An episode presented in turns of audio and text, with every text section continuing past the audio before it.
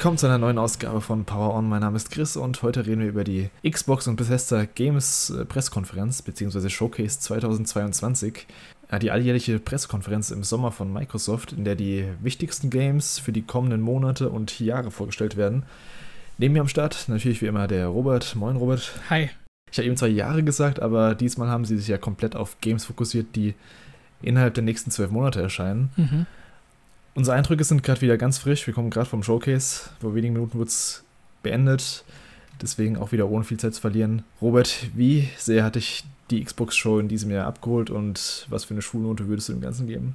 Ja, ist irgendwie schwierig zu bewerten. Also, ich hatte letztes Jahr äh, eine klarere Meinung so kurz danach. Jetzt fällt es mir irgendwie mhm. schwer, da, da wirklich mir eine, ein Urteil drüber zu bilden. Also, dieser Fokus auf die nächsten zwölf Monate, das fand ich im Prinzip nicht so schlecht. Also, eigentlich war es ja auch genau das, was ich mir gewünscht habe, dass die jetzt nicht mehr irgendwelche Spiele äh, äh, zeigen, so Luftschlösser, die dann irgendwie in drei Jahren oder so erscheinen, sondern sich wirklich auf das konzentrieren, was jetzt kommt. Ähm, das hat, finde ich, ein bisschen darunter gelitten, dass sie dann trotzdem ziemlich wenig jetzt noch für 2022 hatten und auch die Titel, die sie gezeigt haben, nicht mit einem konkreten Datum belegt haben, zum großen Teil. Mhm. Also wenn sie schon sich auf die nächsten zwölf Monate ähm, konzentrieren, finde ich, dann hätten sie das auch mit so ein paar Daten versehen können. Wahrscheinlich wollten sie das nicht, weil sie sich da jetzt mit Starfield zuletzt die Finger verbrannt haben, aber das hat bei mir so ein bisschen ja, die, die Luft rausgenommen. Also ich, ich finde es immer schön, wenn ich dann nach so einer Pressekonferenz auch irgendwie konkreter planen kann, was ich dann in den nächsten Monaten spiele. Ansonsten, insgesamt fand ich es schon ganz gut. Ich bin nicht begeistert. Mein Problem war halt auch, dass viele Sachen ähm, die ich so zu den Highlights oder Überraschungen zählen würde, im Vorfeld geleakt worden sind und es darüber hinaus relativ wenig gab. Und ähm, ja, auch so einige Spiele, auf die ich mich eigentlich sehr freue, sowas wie Hellblade oder so, gar nicht gezeigt wurden, weil sie halt wahrscheinlich erst ähm, ja, in weiterer Zukunft erscheinen werden. Mhm. Ähm, ja, also irgendwie, es war wenig dabei, was mir nicht gefallen hat aber es war jetzt auch wenig dabei, was ich richtig geil fand. Also es war halt irgendwie so durchweg ganz gut, aber so die Highlights haben mir irgendwie gefehlt, so insgesamt. Aber ja, es ist, fällt mir schwer, das zu bewerten. Ich würde so spontan so eine, so eine 3 plus, 2 minus so an, ansiedeln. Mhm. Also es ist, es ist auch schwierig, ob man jetzt die Games an sich bewerten will, die gezeigt worden sind, oder irgendwie die, die Präsentation an sich, oder welchen Aspekt man da jetzt quasi für die Bewertung so mehr in Fokus setzt, aber so gefühlsmäßig ist es halt so eine 3 plus, 2 minus. Ja, da sind wir uns relativ einig wieder. Ich hätte auch gesagt, so eine 3 plus ungefähr. Ich fand es insgesamt nicht schlecht. Es gab so ein paar Sachen, die ich ziemlich cool fand, die halt auch teilweise auch schon geleakt wurden. Aber halt auch ein paar Sachen, die mich enttäuscht haben. Also, wie befürchtet, gab es irgendwie kein Game mehr, was von Microsoft jetzt 2022 erscheint. Ist alles entweder 2023 oder wurde nicht gezeigt. Ja, und der zweite große Kritikpunkt, du hast eben schon gesagt, das ist so ein bisschen zweischneidiges Schwert mit diesem, wir zeigen das, was in den nächsten zwölf Monaten erscheint. Der erste Punkt ist wahrscheinlich, dass die meisten Sachen, oder was ist die meisten, ein paar Sachen davon werden wahrscheinlich nicht innerhalb der nächsten zwölf Monate erscheinen. Wird es wahrscheinlich wieder ein paar Delays geben. Deswegen, das kann zwar okay sein, dass man sich auf, aufs nächste Jahr konzentriert, aber dafür haben sie momentan vielleicht zu viele Games noch, die so Fragezeichen haben. Also, wo ist Hellblade, hast du eben auch schon gesagt, About hat man nicht gesehen, Everwild hat man nicht gesehen, Perfect Dark hat man nicht gesehen, Fable mhm. hat man nicht gesehen, dieses Contraband, dieses Exklusivding hat man auch nicht gesehen. Das sind halt so Sachen irgendwie, wo man halt gar nicht weiß, also nicht mal so abschätzen kann, wann die ungefähr erscheinen. So ein Hellblade wurde ja 2000, also Ende 2019 angekündigt mhm. und das erscheint jetzt frühestens Ende 2023. Wir haben jetzt quasi bis Juni 2023 so eine Vorschau bekommen. Das heißt, es erscheint vier Jahre, nachdem es angekündigt ist. Was halt schon, also, ja. das ist schon krass. Mittendrin gab es für mich so ein bisschen so einen Durchhänger, also ab diesem, wie hieß dieses Ara History, dieses, ab dieses Strategie-Ding da. Mhm, mh. Da fand ich es ein bisschen, da waren so ein paar Titel, die mich irgendwie nicht so interessiert haben. Was dann später wieder ein bisschen besser wurde. Äh, der große Rausschmeißer hat mich dann mit Starfield auch nicht ganz so abgeholt. Deswegen, ja, wahrscheinlich auch, wie gesagt, so eine 3 Plus ungefähr. Auf die genauen Titel können wir jetzt mal chronologisch wieder eingehen. Sie haben nämlich das Showcase mit ähm, Redfall gestartet mit diesem ja, First-Person-Shooter von Arcane. Ich weiß gar nicht, Arcane Montreal oder wie hießen die nochmal? Arcane Austin? Austin ist das, glaube ich, ja. Das, sind, Austin, das genau. müssen die sein, die Prey gemacht haben. Das, das ist der Teil von Arcane. Genau, und äh, da muss ich schon mal sagen, das hat mich zum Beispiel positiv überrascht. Da hätte ich nicht gedacht, dass es so cool aussieht. Ich fand, es war so eine satte, schöne, satte Shooter-Action. Ähm, das sah auch nicht so billow aus, wie ich es im ersten CGI-Trailer gedacht hätte. Also von den Designs, die sahen nicht so mega quirky mhm. alles aus. Es hat dann doch schon ein bisschen mehr Umf gehabt. Sie haben auch gesagt, dass man Solo und Koop spielen kann. Also da ist schon mal, die bringen sich schon mal raus, dass es ein reines Koop-Ding wird.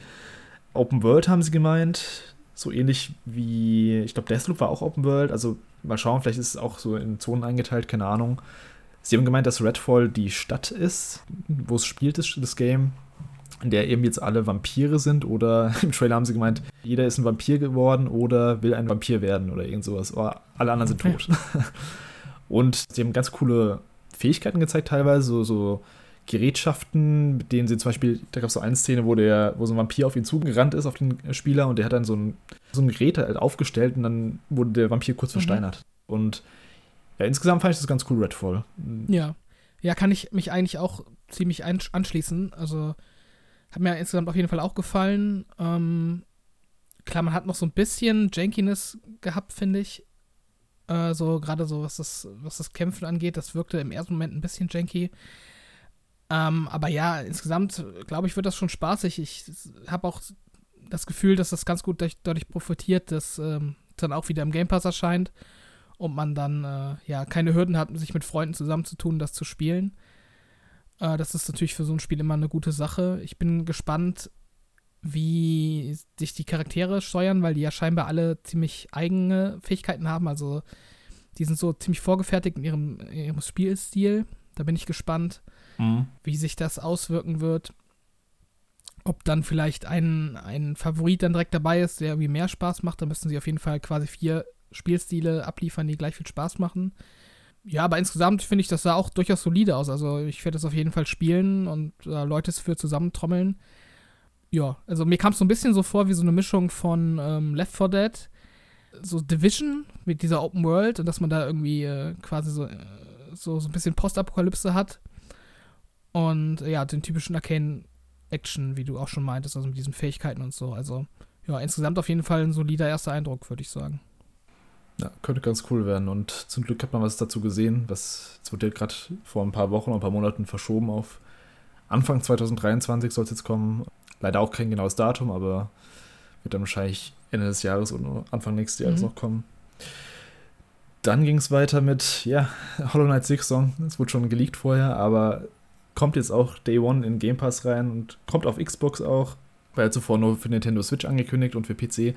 Ich habe vorher gesagt zu dir, wenn Six-Song auf der PK kommt, dann ist es auf jeden Fall schon mal eine 2 Plus automatisch, die ganze Show. Das muss ich ein bisschen relativieren, weil ich dachte nämlich, wenn sie es zeigen, dann haben sie auch ein mhm. Datum dabei. Und das Game hat kein Datum und äh, mal schauen, wann das erscheint. Ist irgendwie komisch, dass sie dann jetzt so quasi aus dem Nichts oder ohne irgendwie einen Zusammenhang mit einem Datum dann auf einmal wieder so einen Gameplay-Trailer zeigen. Also, sie haben bis jetzt geschwiegen, warum, warum mhm. dann jetzt auf einmal einen neuen Trailer zeigen, ohne irgendwie konkretere Infos rauszuhauen. Finde ich irgendwie ein bisschen seltsam. Vor allem, mir kam der Trailer jetzt auch so vor, als wäre da jetzt nicht so viel Neues zu sehen gewesen. Also es kam halt dieses typische Hollow Knight Six Song Gameplay, was man jetzt auch schon in ein paar Trailern gesehen hat, mit den ähnlichen Umgebungen. Ja, keine Ahnung, also das ist auch so ein bisschen meine Frage, was jetzt genau diese Ankündigung, also zu dem Zeitpunkt mhm. jetzt sollte. Liegt es daran, dass Microsoft jetzt eben nur dieses eine Showcase im Jahr hat und dass sie eben diese Ankündigung haben wollten? Oder kommt da vielleicht doch noch was in den nächsten paar Wochen zu Six Song? Vielleicht haben sie doch dieses Jahr noch ein Release geplant und wollen es halt noch nur keinem sagen. Also mhm. kein Plan. Auf jeden Fall cool, dass es auch im Game Pass erscheint, direkt zum Start. Das ist äh, auf ja, jeden Fall ein Vorteil. Fall. Generell ist halt wieder krass, wie viele Sachen im Game Pass kommen. Also das finde ich schon beeindruckend, was sie da alles reinpacken. Also ja. Ich glaube, das meiste war Game Pass, oder? Mhm. Also ziemlich alles, was gezeigt wurde, war Game Pass oder Console Launch Exclusive. Also Six Song, wie gesagt, sah richtig gut aus. Hollow Knight, eines der besten Metroidvanias meiner Meinung nach. Und der ist jetzt 2019 schon angekündigt, glaube ich. Also auch schon seit drei Jahren jetzt. Mhm. Ja, mal schauen, wann es kommt ich freue mich drauf und werde es auf jeden Fall zum Release dann spielen auf Xbox. Ja, ich muss Hollow Knight noch durchspielen vorher. Das gehe ich dann, glaube ich, jetzt mal an. yes. Ähm, als nächstes hatten wir dann High on Life, Rick and Morty. War es ein Rick and Morty Game oder war es nur von Rick and Morty Macher? Nee, genau. Das ist kein Rick and Morty Game, glaube ich. Das ist von, äh, mhm. äh, aber von Justin Roiland. Das ist ja der Erfinder von Rick and Morty und auch Synchronsprecher. Ähm, der hatte schon mal so ein Spiel gemacht. Ich weiß gar nicht, ob du das kennst. Das hieß, äh, wie hieß es nochmal? Das hieß, das hieß, das hieß Trover Saves the Universe. Ah, okay. Sagt dir das ja. was? Ja, ja, das sagt mir was. Das war nämlich so ein VR-Spiel, ursprünglich, glaube ich, PlayStation exklusiv und das ist dann auch später Mhm. noch für Xbox rausgekommen. Und da habe ich es dann auch gespielt, tatsächlich. Äh, und das ist auf jeden Fall ein lustiges Spiel gewesen. Also, das ist natürlich vom Gameplay her relativ seicht gewesen, eben weil es eine VR-Portierung war. Also, du hast dich da auch quasi der, in der Xbox-Version nur rumteleportiert, von Punkt zu Punkt. Mhm. Ähm, aber das hat halt davon gelebt, dass dieser Humor, den er halt auch bei Rick and Morty immer umsetzt, dann auch im Spiel super gut rüberkam. Und das hatte echt richtig lustige Momente. Ich musste echt ein paar Mal richtig laut lachen, ähm, weil das halt auch so einen Meta-Humor hat Mhm. insgesamt und die, die Charaktere halt mit dir interagieren und ja, mal interagieren die mit dir als Spieler und mal irgendwie mit der Spielfigur, die du spielst und das Ganze dann noch irgendwie mit so einem ja, brutalen und perversen Humor, den man halt auch aus der, aus der Serie kennt. Ähm, von daher habe ich da auf jeden Fall Bock drauf und hätte mir das wahrscheinlich auch gekauft. Aber es kommt ja auch im, im Game Pass tatsächlich und ähm, dementsprechend war das für mich eine schöne Überraschung, weil ich nicht damit gerechnet habe, dass da nochmal ein Spiel kommt und äh, ja, im Game Pass umso besser. Und das scheint schon im Oktober, also Mhm. direkt angekündigt, in vier Monaten. Ich fand, es sah auch gar nicht so billow aus. Also ich fand, das sah schon ganz cool aus mit dieser 3D-Animationsstil. Mhm. so ein bisschen, das sah ein bisschen brutal aus. so. Also so typisch Rick und Morty, platzen da irgendwelche Köpfe oder werden Sachen abgetrennt teilweise. Also zu klein, so ein bisschen humoristischen Art und Weise, aber ich fand, es ist, also es ist auf jeden Fall kein Kinderspiel. Jo. Danach hatten wir von Riot Games, die haben angekündigt, dass ihre Games in den Game Pass kommen. Ich glaube, das ist hauptsächlich für einen PC ist es, ähm, Mhm. Ja, PC und, PC und Mobile. Ja. genau, da bringen sie jetzt die kommenden Spiele von sich. Also sie haben ja League of Legends, klar, aber da sind irgendwie anscheinend dann alle Champions dafür freigeschaltet, dann im Game Pass. Und von Valorant zum Beispiel auch alle, wie heißen die, Agents heißen die, genau. Ähm, die anderen Spiele, die sie noch haben. Was, Le League of Legends Wild Rift, heißt das so? Ist das Ja. nicht so ein Fighting-Game? Nee, das ist so eine, ähm, quasi so eine abgespeckte Version von League of Legends, Ah, okay, die okay. quasi schneller sein soll und irgendwie auch auf Mobile ausgerichtet. Ich weiß nämlich, dass sie so ein paar Projekte noch haben. Die haben so ein Beat'em Up haben sie, also ein Fighting Game haben sie noch in der Mhm. Pipeline und noch so ein, ach, was war noch, so ein RPG oder irgend sowas. Es kann natürlich auch sein, dass die dann auch in den Game Pass kommen, was ganz cool wäre. Mal schauen. Also es ist nicht so mein Ding, aber ich glaube, das ist schon ganz cool für Leute, die ja, einfach um Geld zu sparen. Wenn sie alle, alle Champions für den Game Pass Mhm. bekommen, ist doch, ist doch cool. Ja, ist auf jeden Fall eine coole Sache. Vor allem ist es, glaube ich, auch ziemlich clever von Microsoft, ähm, sowas zu machen, um halt mehr Leute in den Game Pass zu kriegen als Kunden. Boah, da kriegen sie echt richtig viele äh, Kunden, glaube ich. Mhm. Ja. Also gerade League of Legends und Valorant. das, äh, shit. das zieht schon ganz gut auf jeden Fall. Das denke ich auch. Aber ja, für mich ist es halt auch nicht so relevant. Ich spiele keins von den Spielen aktiv. Mhm. Aber Ich auch nicht. auf jeden Fall clever. Danach als nächstes hatten wir einen neuen Trailer zu A Plague Tale Innocence, den Nachfolger zu A Plague Tale ähm, Requiem. Da hat man jetzt leider auch, das ist so eines von den Sachen, die mich so ein bisschen enttäuscht haben. Da hat man jetzt auch immer noch kein festes Datum bekommen, obwohl es schon seit letztem Jahr für 2022 angekündigt ist. Jetzt immer noch 2022. Ähm, mal schauen. Also das Jahr hat nur sechs Monate. Kurze Info, natürlich meinte ich, Innocence ist der erste Teil und Requiem ist der neue Teil. Und ein Release-Termin wurde jetzt im Nachhinein angeteased und zwar soll es das am 23. Juni auf dem Focus Showcase geben. Na dann. Also den Trailer selbst fand ich ganz cool, da hat man so ein bisschen die Fähigkeiten gesehen, also beziehungsweise die, die Reise von, wie hieß sie nochmal, Amicia und ihrem Bruder Hugo, dem Kleinen, ja, genau, Hugo. der jetzt ein bisschen älter geworden ist. Ich glaube, er unterstützt sie jetzt auch mit seinen Fähigkeiten, er kann ja die Ratten kontrollieren zum Beispiel. Das sah ganz gut aus, das waren größere, deutlich abwechslungsreichere Areale als im ersten Teil. Also es sah viel bunter aus. Im ersten Teil war es ja hauptsächlich in dieser, wie nennt man das so, Nee, so ja, mittelalterlichen, So. ähm, verseuchte Pestlandschaften, sowas, ne? genau. Das wird jetzt schon so ein bisschen eher, als würden sie auch, ich glaube, im ersten Trailer hat man auch ein Boot gesehen, als würden sie auf andere Inseln ähm, reisen. Also da freue ich mich drauf. Ich fand den ersten Teil cool und war jetzt zwar noch nichts im Trailer, was mich so, also wo ich sage, oh krass, das gibt es im zweiten Teil, aber es wirkt halt wie mehr vom Gleichen so ein bisschen. Mhm. Jo, sehe ich genauso. Also habe ich auf jeden Fall Bock drauf, auch wieder Game Pass, deshalb spiele ich so oder so. Ähm, Ja. Aber, ich, aber ich, ich mochte den ersten Teil halt auch. Ist, mehr vom Gleichen trifft es auf jeden Fall ziemlich gut. Es war jetzt irgendwie nichts dabei, wo ich so dachte, okay, da haben sie das Spiel jetzt irgendwie nochmal krass weiterentwickelt oder so, sondern es wirkte schon wie der erste Teil, nur mal irgendwie in größeren Leveln. Aber ich meine, solange es Spaß macht, ist es okay. Und ja, freue ich mich drauf. Aber wie du auch schon sagtest, so ein Datum wäre halt, wie gesagt, einfach mal nett. Mhm. Also, dass man sich darauf einstellen kann, das ein bisschen einplanen kann, aber es kommt, wenn es kommt. Genau. Also spielerisch hatte ich so ein paar Probleme im ersten Teil, aber ich, also ich hoffe, dass sie so ein bisschen ausgemerzt wurden. Also gerade was so äh, Steinschleuder-Gameplay von Amici angeht, das fand ich irgendwie nicht so geil. Ja, das wirkt jetzt, Teil. das wirkt jetzt hier auch ein bisschen alles ein bisschen größer. Die hat jetzt irgendwie eine Armbrust teilweise und generell mhm. war der Trailer ziemlich äh, aufs Kämpfen ausgelegt, hatte ich das Gefühl. Ja. Also mehr Action gezeigt als im ersten Teil. Hm, ja, muss man sehen. Dann hatten wir den ersten Trailer zu Forza Motorsport, also nicht dem nicht der Horizon-Serie, sondern der Simulationsserie Motorsport ähm, soll im Frühjahr 2023 kommen und da haben sie eine relativ lange Gameplay-Demo gezeigt. Da kannst du vielleicht mehr zu sagen. Ja, also sie haben eine Klassikerstrecke ge gezeigt, die es wahrscheinlich auch schon in anderen Motorsports äh, gab. Ich bin jetzt auch der ähm, Motorsport-Reihe nicht so ähm, nicht so verbunden. Also ich spiele die ab und mhm. zu schon, aber ich bin jetzt auch nicht der, der Experte, der da alle Unterschiede direkt erkennt. Aber sie haben auf jeden Fall gesagt, dass sie ziemlich großen Fokus auf eine neue Physiksimulation gesetzt haben, die sich auch im Wettersystem und Tag-Nacht-Wechsel ähm, auswirken soll. Also dass man dann, äh, wenn es Nacht nachts kälter ist, äh, weniger Grip auf der Straße hat. Ähm, und so Geschichten. Also scheinbar wollen sie da im Simulationsfaktor noch, noch mal deutlich mehr in die Tiefe gehen. Und ansonsten war die Demo, die sie gezeigt haben, halt ein ziemliches äh, Technik-Showcase dann auch für Xbox. Also das sah schon echt krass aus in 4K. Ich habe mhm. mir die eben nochmal angeguckt, weil der Stream ja leider nicht so, nicht so eine geile Qualität hatte. Ah, okay. Mhm. Aber das sieht auf jeden Fall echt cool aus. Ähm, auch wieder leider erst 2023. Das ist ein bisschen enttäuschend, aber insgesamt wirkt das schon sehr hochwertig. Also ich hatte ja im Discord schon angemerkt, das, das hatten die doch schon mal geteased Anfang 2020, oder? Als sie die Xbox Series mhm. vorgestellt haben. Ja, da gab's. Das ist auch irgendwie krass, wie lange das in der Mache ist einfach.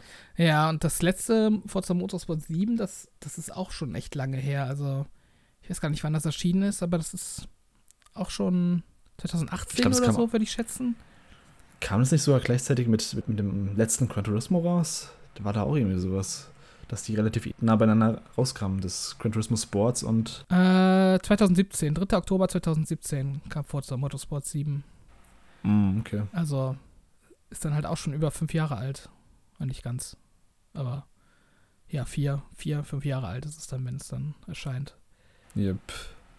Erscheint, wie gesagt, 2023 im Frühjahr. Ist nicht mein Genre Rennsimulation, deswegen äh, habe ich da gar nicht so viel zu sagen. Mhm. Ja, ich werde auf jeden Fall mal reinschauen, aber ja, ich bin bisher immer bei den Horizons länger dran geblieben als bei den Motorsports. Mhm. Dann hatten wir den Microsoft Flight Simulator. Da gab es auch ein, DLC oder Update. Ich weiß gar nicht, ob es war, war es kostenlos? Das war kostenlos, ja. Okay, cool. Da gab es irgendwie Klassikflugzeuge, neue Helikopter gab es da. Es gab auch eine Halo-Kooperation, die ich nicht ähm, mehr ganz im Kopf habe. Was, was konnte man da fliegen? Irgendwelche ja, Flugzeuge von Halo? Ja, genau. Das war dieser Pelican. Das ist ähm, quasi von den Menschen in Halo ist das so das Hauptflugzeug, sag ich mal, so ein Transportflugzeug. Ja, ist so nice für Leute, die äh, Microsoft Flight Simulator spielen. Ich finde irgendwie ganz lustig, dass der Flight Simulator so, so ein bisschen so ein ein bisschen lustiger geworden ist. Also mir kam der früher immer so ein bisschen steif vor. Mhm. Jetzt haben sie irgendwie ähm, Kooperationen mit, ähm, was, was war die letzte Nummer? Da Top war irgendwo eine Filmgruppe. Top Gun, genau. Da gab es so eine Kooperation. Jetzt mit Halo. Also das finde ich ganz cool, dass die so ein bisschen spielerischer machen. Mhm. Ja, die haben ja auch echt äh, weirde Flugzeuge jetzt gezeigt. Also dieses, ich weiß gar nicht, wie das heißt, aber dieses erste Flugzeug, was irgendwie je gebaut wurde, was dann quasi nur, Echt? Das, ja, wo der Typ noch so drauf liegt und dann irgendwie aus Papier irgendwelche Flügel hat. Also schon ganz lustig, dass sie dann halt auch solche Sachen reinpacken. Ich bin nicht ganz sicher, ob alles kostenlos ist, weil der Flight Simulator ist quasi auch so eine Art Plattform. Also du hast halt so ein Base-Game und äh, mit quasi mhm. beiliegenden Flugzeugen sozusagen und dann hast du halt so einen Ingame-Store, in dem du dir noch Flugzeuge dazu kaufen kannst.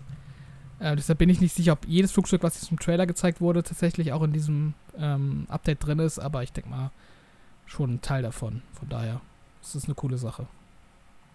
Yep, und danach hatten wir, das hat mich ziemlich überrascht, beziehungsweise es wurde schon ein bisschen geleakt, aber ich dachte, es ging um was anderes. Ich dachte, Overwatch, ähm, der Leak hieß, Overwatch kommt als Free-to-Play-Spiel, was ja auch schon länger Zeit so ein bisschen in Gerüchteküche rumwandert, was auch eigentlich ein logischer Schritt ist nach all den Jahren, dass die endlich mal Free-to-Play gehen. Aber dann wurde dann gesagt, dass Overwatch 2 jetzt ähm, am 4. Oktober kommt als Early Access-Spiel. Hätte ich nicht mit gerechnet, ganz ehrlich, mit ein paar neuen Helden. Mhm Finde ich mir krass. Also, letztes Jahr haben sie noch gemeint, dass das noch ein bisschen Weile hin ist zu Overwatch 2. Jetzt haben sie anscheinend gedacht, okay, Early Access hauen wir es einfach mal raus. Als Free-to-Play-Spiel. Es war ja auch vorher als Vollpreisspiel angekündigt, zumindest. So habe ich es zumindest verstanden gehabt damals. 2018 oder 2019, wann es uns auf der BlizzCon angekündigt wurde. Mhm. Und ja, was ein bisschen die Frage noch ist, wie sie es damit umgehen, also wie sie mit dem originalen Overwatch jetzt umgehen, weil wird es jetzt ein Spiel, Overwatch 2? Also wird es jetzt das alte mitnehmen? Also oder sind es zwei verschiedene Games? Irgendwie, das ist so ein bisschen so die Frage noch, weil mhm. Overwatch 1 das ist noch nicht Free-to-Play geworden jetzt. Deswegen, also ich habe Overwatch lang gespielt, den ersten Teil für PC. Ähm, ich freue mich da auch drauf auf den zweiten Teil, aber da hat man halt auch schon, ja, da warten wir jetzt auch schon Jahre drauf. Und aber es ist ein cooler, cooler Move auf jeden Fall, dass sie es jetzt direkt in Game Pass auch reinbringen im Oktober, 4. Oktober. Mhm. Ich glaube, PC auch, oder? PC und Xbox. Ja, gehe ich von aus, auf jeden Fall. Wahrscheinlich PlayStation wird es auch kommen. Also. Das ist auf jeden Fall eine coole Sache. Direkt ein Game Pass und dann, ja. Okay, obwohl Game Pass ist ja komplett egal, wenn es eh Free-to-Play ist. ja, vielleicht ist es ja auch so, dass es da ein paar Boni gibt. Also kann ja natürlich das auch Das kann sein. Ja. Ich lese jetzt gerade noch, dass am 16. Juni ähm, wohl noch ein Event ist tatsächlich von Overwatch 2. Mhm. Also wird man da wahrscheinlich noch ein bisschen mehr hören, so wie die beiden Spiele demnächst koexistieren sollen. Aber das ist auf jeden Fall auch mein Stand der Dinge, dass es Overwatch 1 weiterhin geben soll. Aber es ist halt die Frage, was sich dann durchsetzt. Ob, ob sich dann quasi Overwatch 2 wirklich durchsetzt, auch so im E-Sport. Oder ob dann Overwatch doch irgendwie so der Favorit bleibt. Weil es ja schon ein paar Änderungen gibt, auch so im Balancing. Ich glaube, die, die Anzahl der Tanks ist irgendwie reduziert in Overwatch 2. Ja, genau. Und gen generell mehr Charaktere, ne? Da ist die Community auch nicht so ganz zufrieden mit. Also es wird ja schon ziemlich aufgemischt, das Ganze, dass sie noch einen Tank jetzt haben. Früher war es ja zwei Tanks, zwei DPS und zwei Healer. Jetzt ist es irgendwie noch ein Tank und zwei DPS und zwei Healer, weil sie irgendwie die, die, die Warteschlangen reduzieren wollten. Aber ja, also da sind viele nicht ganz so glücklich mit. Mhm. Deswegen mal schauen, wie es sich dann anfühlt am 4. Oktober. Ich glaube, es war jetzt auch lange Zeit in der Private Beta, also so eine Closed Beta. Konnte man ähm, Keys abstauben auf mhm. Twitch und sowas ja, also momentan, der Stand von der Community, also von der generellen Overwatch-Community ist so ein bisschen so gemischte Gefühle bisher zu Overwatch 2. Ist auch seit dieser, wie ist er, dieser Captain weg ist, dieser Director, der das irgendwie jahrelang gemacht hat. Aber ja, mal schauen. Das könnte ganz cool werden auf jeden Fall. Dann haben wir, wie gesagt, das war so der Punkt, an dem ich so ein bisschen ausgestiegen bin nach Overwatch. Ara History, Untold heißt es, so ein rundenbasiertes Strategiespiel von einem Entwickler, den ich nicht kenne, Oxide Games, Oxide Games, Oxide Games. Und ja, da habe ich gar nicht zu viel zu sagen. Es sah ein bisschen aus wie ähm, Age of Empires äh, von, von dem Setting her. So verschiedene Generationen, verschiedene Kulturen. Mhm. Ich weiß nicht, ob du noch was anderes draus, rausgezogen hast. Oh, ich, ich, mir sagt das Team auch tatsächlich nichts. Ähm, ich bin jetzt auch nicht so der, der PC-Strategie-Fan. Ich fand es ganz interessant, dass ja scheinbar irgendwie so mit alternativen äh, ja, Geschichtsverläufen irgendwie gespielt werden soll. Also da lief mhm. das im Trailer immer irgendwie, weiß gar nicht, was da alles war. Auf jeden Fall, dass irgendwie die Geschichte anders verlaufen ist, als wir sie kennen. Ähm, das finde ich im Prinzip eigentlich ganz interessant im Vergleich zu, zu anderen Strategiespielen, die so auf so einer historischen Basis ähm, laufen, dass man da halt ein bisschen mehr Kreativ Kreativität zeigt. Aber ja, im Endeffekt ist das halt auch nichts für mich. Ich habe da keinen Bezug zu. Also ja, ich auch nicht. Und danach hatten wir auch was, womit ich keinen Bezug habe. ja. ähm, nämlich Elder Scrolls Online gibt es ein neues Add-on. Mhm. Und Fallout 76 wird es auch ein neues Add-on geben, was im September 2022 erscheint. Äh, ja, habe ich nicht so viel zu sagen. Nee, ich auch nicht. Also, ich denke mal, das ist auch beides schon bekannt. Das war eher auch so in der Präsentation mhm. so im Schnelldurchlauf abgehandelt. Von daher können wir da auch, glaube ich, drüber hinweggehen. Dann ging es weiter mit einem äh, Addon, auf das du dich auf jeden Fall gefreut hast, das weiß ich. Ähm. Forza Horizon 5 bekommt ein Hot Wheels ähm, DLC. Ich glaube, zum Dreier gab es auch ein Hot Wheels, Hot Wheels mhm, DLC genau. damals. Genau. Ja, die sind halt echt cool, finde ich, weil sie da halt noch mal ein bisschen wildere ähm, Rennspielanlagen bieten, als es sowieso schon gibt in Forza Horizon. Also du hast dann überall auf der Map äh, diese orangenen ähm, Hot Wheels Plastikstraßen da ist dann auch das Fahrverhalten ein bisschen arcadiger als auf dem normalen Asphaltstraßen. Mhm. Und generell hast du halt Schrauben, du hast Booster auf den Strecken, ähm, so ein bisschen äh, F-Zero-mäßig und Loopings und dann noch irgendwelche crazy Stunt-Sprünge über die Strecke, durch irgendwelche Dinosaurier hindurch und durch Vulkane und so wilden Kram einfach nur. Und äh, ich fand das im dritten Teil echt richtig spaßig. Das hat mir richtig viel Spaß gemacht. Und dementsprechend bin ich da auch gar nicht irgendwie enttäuscht, dass es da jetzt eine Wiederholung gibt von dem Franchise, ähm, sondern freue mich echt dann auf den 19. Juli und werde das dann auch auf jeden Fall direkt spielen. Also, das ist echt auch eins meiner kleinen persönlichen Highlights gewesen von der Präsentation. Auch somit das größte Game, was Microsoft selbst rausbringt dieses Jahr. Wenn man es mal so sieht. Ähm, zumindest Overwatch haben sie ja noch nicht komplett den Deal durchzogen, aber gehört ja eigentlich auch jetzt zu den Activision Blizzard. Ja, so, so ein, zwei Spiele gibt es ja noch von Microsoft tatsächlich äh, darüber hinaus, aber auf die kommen wir ja gleich noch zu sprechen. Ach stimmt, ich weiß, was du meinst. Ähm, danach hatten wir aber einen Trailer, einen, noch einen CGI-Trailer zu Arc 2. Äh, keine Ahnung, was das sollte jetzt. Ja, ich glaube, das hatten wir schon mal gesehen. Ja, ist das altbekannt. Ich dachte, das wäre sogar eine, eine Neuankündigung. Bin ich mir gar nicht Das sicher. war auch das mit diesem Vin Diesel-Trailer da zu den Game Awards damals. Ja, das stimmt, da gab's was. Ja, ja. okay. Ja, ja. also ich glaube, das hatten wir ja beim Summer Game Fest schon mal als Thema, diese, diese Survival-Crafting-Dinger, da habe ich keinen Bezug zu. Ähm, das trifft auch auf Arc 1 zu, dementsprechend habe ich jetzt auch an Arc 2 kein großes Interesse. Ich fand das immer ganz cool mit diesen Dinosauriern, aber hm. bisher bin ich da halt noch nicht irgendwie eingestiegen. Ja, ist auch gar nicht mein Genre, dieses Crafting-Survival-Kram. Und ich sehe gerade, es wurde 2020 schon angekündigt, also Ende 2020 war das, das heißt schon fast zwei Jahre wieder her. Und dann einen neuen CGI-Trailer nach der Zeit finde ich schon ein bisschen schwach. Mhm. Danach hatten wir auch ein Game, was schon ewig in Entwicklung ist, Scorn von App Software, dieses Horror, äh, Horror-Shooter, bisschen Ellie-like sieht's aus. Das erscheint jetzt endlich am 21. Oktober. Mhm. Kommt direkt in den Game Pass. Ich finde, es sah besser aus als in den letzten ganzen Trailern. Es sah ein bisschen. Das Gunplay sah irgendwie besser aus und äh, auch die Umgebung sah nicht nur komplett eklig aus, die sahen auch ein bisschen interessant aus. Mhm. äh, aber mal schauen, was das jetzt wird, weil es ist ja auch von so einem Indie-Team, was da schon seit Jahren dran arbeitet. Da bin ich ein bisschen skeptisch noch, aber es sieht auf jeden Fall interessant aus. Ja, der Style ist auf jeden Fall richtig cool. Ähm, aber ja, alles, was man vom Gameplay an sich bisher gesehen hat, also von dem Shooter-Gameplay, was es hier letztendlich ist, ähm, das war eher so mittelmäßig. War jetzt auch in dem neuen Trailer relativ wenig zu sehen, deshalb bin ich da auch echt immer noch skeptisch, ob das quasi auch vom Gameplay her genauso gut ist wie von diesem Giga-Stil. Ähm, aber ja, werde ich auf jeden Fall reinschauen. Danach hatten wir ein Game, das ich nicht kannte bisher. Ähm, Flintlock, The Siege of Dawn. Das soll Anfang 2023 erscheinen. Ich glaube, du kannst es schon. Ja, das ist auch, glaube ich, entweder der direkte Nachfolger oder so spiritueller Nachfolger von einem Spiel, was es schon gab, ähm, wo mir jetzt gerade mhm. der Name empfallen ist. ich ich habe gerade nachgelesen, das ist von den Entwicklern von äh, Ashen, also A44 heißt das Studio. Mhm. Und Ashen war ja dieses Low-Poly Souls-like-Game, was auch für Xbox damals zuerst erschien. Ja. Genau. Und ich wollte auch zuerst sagen, als ich den Trailer gesehen habe, das ist irgendwie so ein bisschen an Souls-Gameplay, so ein bisschen Soulsy ist es. Mhm. Aber hat einen ganz coolen Twist gehabt, dass du irgendwie ähm, so einen, was ist denn das für ein Viech eigentlich? So, so, ein, so ein Fuchs oder so ein, so ein fliegender Fuchs hast du? Ja, ist auf jeden Fall noch so irgend so ein Pet dabei, ja. Ja, und es sah dadurch ein bisschen dynamischer wieder aus. Du hast auch äh, Schusswaffen hast du auch. Ich glaube, Fähigkeiten hast du auch verschiedene. Aber ich finde, es sah, sah, ganz cool aus auf jeden Fall. Das heißt nicht grafisch nicht so wie das beste Game aus. Also merkt man schon, dass es ein kleineres Team ist noch. Mhm aber es macht mich mehr an als Ashen. Also Ashen damals fand ich, ich habe es kurz angespielt, ich fand es nicht so geil.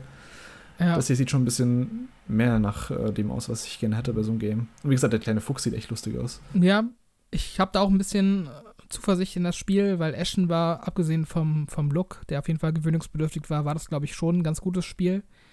Ähm, also auch in diesem Souls-like-Genre war das schon ein ganz guter erster Versuch und äh, jetzt mit scheinbar mehr Budget und ein bisschen mehr Produktionsqualität das könnte schon ein ganz gutes Spiel werden. Also da bin ich gespannt. Leider hat sich es auch verschoben. Das war ursprünglich auch noch für dieses Jahr angekündigt. Das finde ich hm, auch ein bisschen okay. schade, aber so an sich, ich meine, so der Style mit diesem, mit diesem Fuchs, Fuchsvieh und äh, so ein bisschen taktischem Kämpfen, das ja, ist eigentlich nie verkehrt. Da kann man auf jeden Fall mal reinschauen, denke ich. Was ich ganz cool fand, war diese Schrotflinte, mit der sie sich so abstoßen kann, so, so ein bisschen Erdjumps macht. Ähm, das wird auf jeden Fall deutlich dynamischer als Ashen. Ashen war ja hauptsächlich am Boden kämpfen. Das wird jetzt schon ein bisschen mehr mit Sprungangriffen und ja, mehr actionreich auf jeden Fall. Genau Datum hat es auch noch nicht, oder? Also Anfang 2023 mhm, bisher. Genau. Ja, schade, aber Da ich, da gucke ich auch mal rein. Auch Game Pass, oder? Game Pass direkt? Ist auch im Game Pass, ja. Okay, nice. Ähm, danach kam ein neues Minecraft-Spiel, was auch schon vorher geleakt ist, lustigerweise. Ein Action-Strategiespiel von Minecraft. Minecraft Legends heißt das jetzt. Ja, da habe ich auch nicht so viel zu sagen. Ich bin nicht so der Minecraft-Fan, ich bin auch nicht so der Strategie-Fan. Mhm. Und ich finde, man hat auch nicht so viel gesehen vom Game bisher. Es war bisher eigentlich nur so ein, ja, so ein Mood-Trailer ein bisschen. Ja, am Ende waren ja noch so ein paar Gameplay-Fetzen drin, aber ich habe da jetzt ehrlich ja. gesagt auch nicht den, den Strategieanteil rauslesen können. Also, das sah irgendwie aus wie so ein Top-Down-Minecraft. Also, irgendwie mhm. hat, bin ich aus dem Trailer auch nicht so wirklich schlau geworden. Ja, keine Ahnung, muss man mal schauen, was, wie das Gameplay aussieht. Ich denke mhm. mal, das wird auch nicht allzu weit entfernt erscheinen, oder? Kam da schon ein Datum dazu? Äh, 23 soll es auch kommen. Also. Ach, 23, okay, aber Sie haben ja gemeint, innerhalb der nächsten zwölf Monate erscheint der ganze Kram, den Sie gezeigt haben. Also mhm. wahrscheinlich erste Hälfte dann 2023. Ja, der Grafikstil, den fand ich noch ganz interessant, weil der irgendwie so ein bisschen Cell-Shading hatte. Also du hast so schwarze Umrandungen an allem. Mhm. Das äh, fand ich zumindest dahingehend interessant, als dass sie da mal selber von Mojang ähm, den Grafikstil von Minecraft ein bisschen ähm, verändern. Also selbst dieses Minecraft ähm, Dungeons, dieser Dungeon Crawler, den sie zuletzt rausgebracht haben, der hatte auch diesen typischen Minecraft-Look und jetzt haben sie es so ein bisschen stilisiert. Also ist eigentlich ganz cool, dass sie sich da auch mal trauen, selber ein bisschen äh, ja, Veränderung zu schaffen und nicht nur ähm, nicht nur äh, nicht nur da sich auf Mods zu verlassen. Und ich lese gerade noch, es kommt auch für äh, Switch und für PlayStation. Was, ah, okay. was auch ganz cool ist. Ja, gut, dass du es mit dem Grafikstil nochmal angesprochen hast. Ich, ich gucke mir gerade die Szenen nochmal an und ich finde, das sieht irgendwie hässlich aus. Ja. Also mich hat es irgendwie gar nicht abgeholt. Also zumindest die Gameplay-Szenen am Ende. Es sieht komisch aus irgendwie. Keine Ahnung. Mhm. Als nächstes kam dann ein Game namens Lightyear Frontier. Da weiß ich ehrlich gesagt gar nicht mehr, was das genau ist. Hast du es noch im Kopf? Ja, das war dieses Spiel, ähm, das auch wieder aussah wie so ein, wie so ein Base-Builder mit irgendwie Loot-Anteil. Da bist du in so einem Mecha unterwegs gewesen und. Ah, ja, okay, jetzt weiß ich, was du meinst. Ja, und baust irgendwie eine, eine Farm auf oder so. Also. Ja, das war. Das, stimmt. Das war ein super seltsamer Trailer. Das war halt Anfang, auch so ein Spiel, ja, was, was ich irgendwie direkt wieder aus dem, aus dem Kopf gelöscht habe. Das wirkte yep. irgendwie ziemlich äh, 0815 ja, du landest da als dieser Roboter aus dem Weltraum und dann baust du deine kleine Farm auf oder? Also, hä? also es ist wirklich ein bisschen arg langweilig, keine Ahnung, hat mich gar nicht abgeholt. Danach hatten wir Gunfire Reborn, das war so ein, sie haben gesagt, Roguelite-Action-Spiel, Vierspieler Koop. Bin ich auch schon wieder raus, wenn jemand mit Roguelite Vierspieler Koop anfängt. Äh, so ein First-Person-Shooter mit so Comic, ja, Tieren waren das, war auch wie so ein äh, Cell-Shading Comic-Style. Mhm hat mich auch nicht so richtig angemacht. Also es kam, kommt im Oktober 2022 raus. Ja, kennst du Fur Fighters von ähm, der PS2-Generation? Sagt dir das Tatsächlich was? nicht, nee. nee. Das war so ein richtig, ich glaube aus heutiger Sicht schrottiger Third-Person-Shooter, wo du mit so ähm, Kuscheltieren dich gegenseitig abballerst. Und ich hatte das damals für die PS2 und das ist, glaube ich, so mein erster Shooter gewesen, den ich richtig hart gesuchtet habe. also das, okay. das war auch so ein Multiplayer-Shooter und ich kannte da in jeder Map jeden, jeden Geheimgang und wusste, wo die Waffen spawnen. Also ich habe das als Kind richtig hart weggesuchtet. Und das hat mich irgendwie direkt daran erinnert. Aber halt in schlecht. Also, irgendwie fand ich echt ist dieses, ähm, dieses Gunfire Reborn, das war für mich so das Lowlight von der Konferenz. Da dachte ich mir echt so, das ist halt ganz nett vielleicht so, aber warum zum Teufel zeigt man das so beim großen alljährlichen Showcase? Das hätte ich halt so keine Ahnung, jetzt am Dienstag, da soll ja noch diese mhm. Zusatzkonferenz sein, da hätte ich sowas halt okay gefunden, sowas zu zeigen. Aber also ich fand, das, das wirkte auf den ersten Blick ziemlich überflüssig da an der Stelle und nee, also. Wie gesagt, das war so eine Reihe von Games, auch dieses jetzt Gunfire Reborn mit einberechnet. Äh, das waren so halt so ein paar Games. Zwischendrin gab es zwar wieder so ein, zwei Dinge, die ganz cool waren, mit Scorn oder mit Flintlock. Mhm. Aber da war zu viel Kram dabei, der mich irgendwie gar nicht abgeholt hat. Ich habe Gunfire Reborn gerade mal bei YouTube eingegeben und es gibt schon Gameplay von vor zwei Jahren von Pete's Meat. Oh Gott. Also scheinbar ist das auch äh, ein altbekanntes Spiel, was jetzt einfach nur einen Konsolen- oder Xbox-Port bekommen hat. Also mm. das, das macht es ja noch sinnloser, das da zu zeigen. Ja, das hat mir auch, also keine Ahnung. Erscheint auch schon im Oktober, also wer Bock drauf hat, das Game, was als nächstes gezeigt wurde, fand ich da wieder ganz cool. Das heißt uh, The Last mhm. Case of Benedict Fox, war so ein 2D. Ich habe hab mal aufgeschrieben Metroidvania in den Notizen. bin mir ganz sicher, das ist ein Action Jump'n'Run, 2D Side-Scroller, ähm, mit so einem richtig düsteren, ja, nennt man das, das Setting. Das ist ganz, ganz schwer zu beschreiben irgendwie. Ja, so ein bisschen Gothic. Äh, also nicht, Ja. nicht Gothic wie das Spiel, sondern Gothic wie so der, der Kunst, Genau. Kunststil und irgendwie düster mit so Dämonen auch. Ja, hat mich auf jeden Fall auch direkt angesprochen. Das hatte irgendwie was, also mit diesem, diesem 2D, ein bisschen düster und äh, auch so, ich glaube, so Krimi-mäßig auch so die Story, dass du irgendwie so Thriller-Krimi-mäßig irgendwas machst. Also, Das wirkte auch so, als wäre das sehr ähm, Story fokussiert, was mich äh, schon mal auf jeden Fall abholt. mhm. Und es wirkt halt echt nicht so 0815 wie jedes andere Metroidvania oder ein anderes 2D Jump'n'Run Action Game. Bei den ersten Gameplay-Szenen dachte ich, es wird ein Point-and-Click-Adventure. das sah so ein bisschen aus, als er so reinläuft in diesem, oder in dieser Herrenvilla da ist. Aber dann Mhm. hat sich direkt ähm, gewandelt zu so einem 2D-Action-Game. Und wie gesagt, also storytechnisch ganz cool, hat auch so viel mit so Farben rumgespielt. Ich glaube, es gab so eine Szene, in der alles schwarz-weiß war und dann wieder komplett in so einem Rotstich getaucht, die Welt. Oder Mhm. Also es wirkt schon sehr interessant und ja, auch ein bisschen abgefuckt so mit den Kreaturen, die es da gibt. Gibt auch so eine Szene, in der von so einem, von so einem Tentakelviecher aus dem Wasser verfolgt wird. Mhm. In der offiziellen Pressemitteilung äh, schreiben sie auch, es ist ein Metroidvania kombiniert mit Ah, okay. ähm, Puzzles und ähm, quasi auch so Cinematic-Platformer-Anteilen. Also ich schätze sowas wie Limbo oder ähm, Little Nightmares. Little Nightmares, genau. Also wie so eine Genau. Mischung davon. Also ich finde, das, das ist auch eine der, der schönen Überraschungen aus der Konferenz. Also das, das hat mir auf jeden Fall direkt Lust auf mehr gemacht und äh, freue ich mich drauf.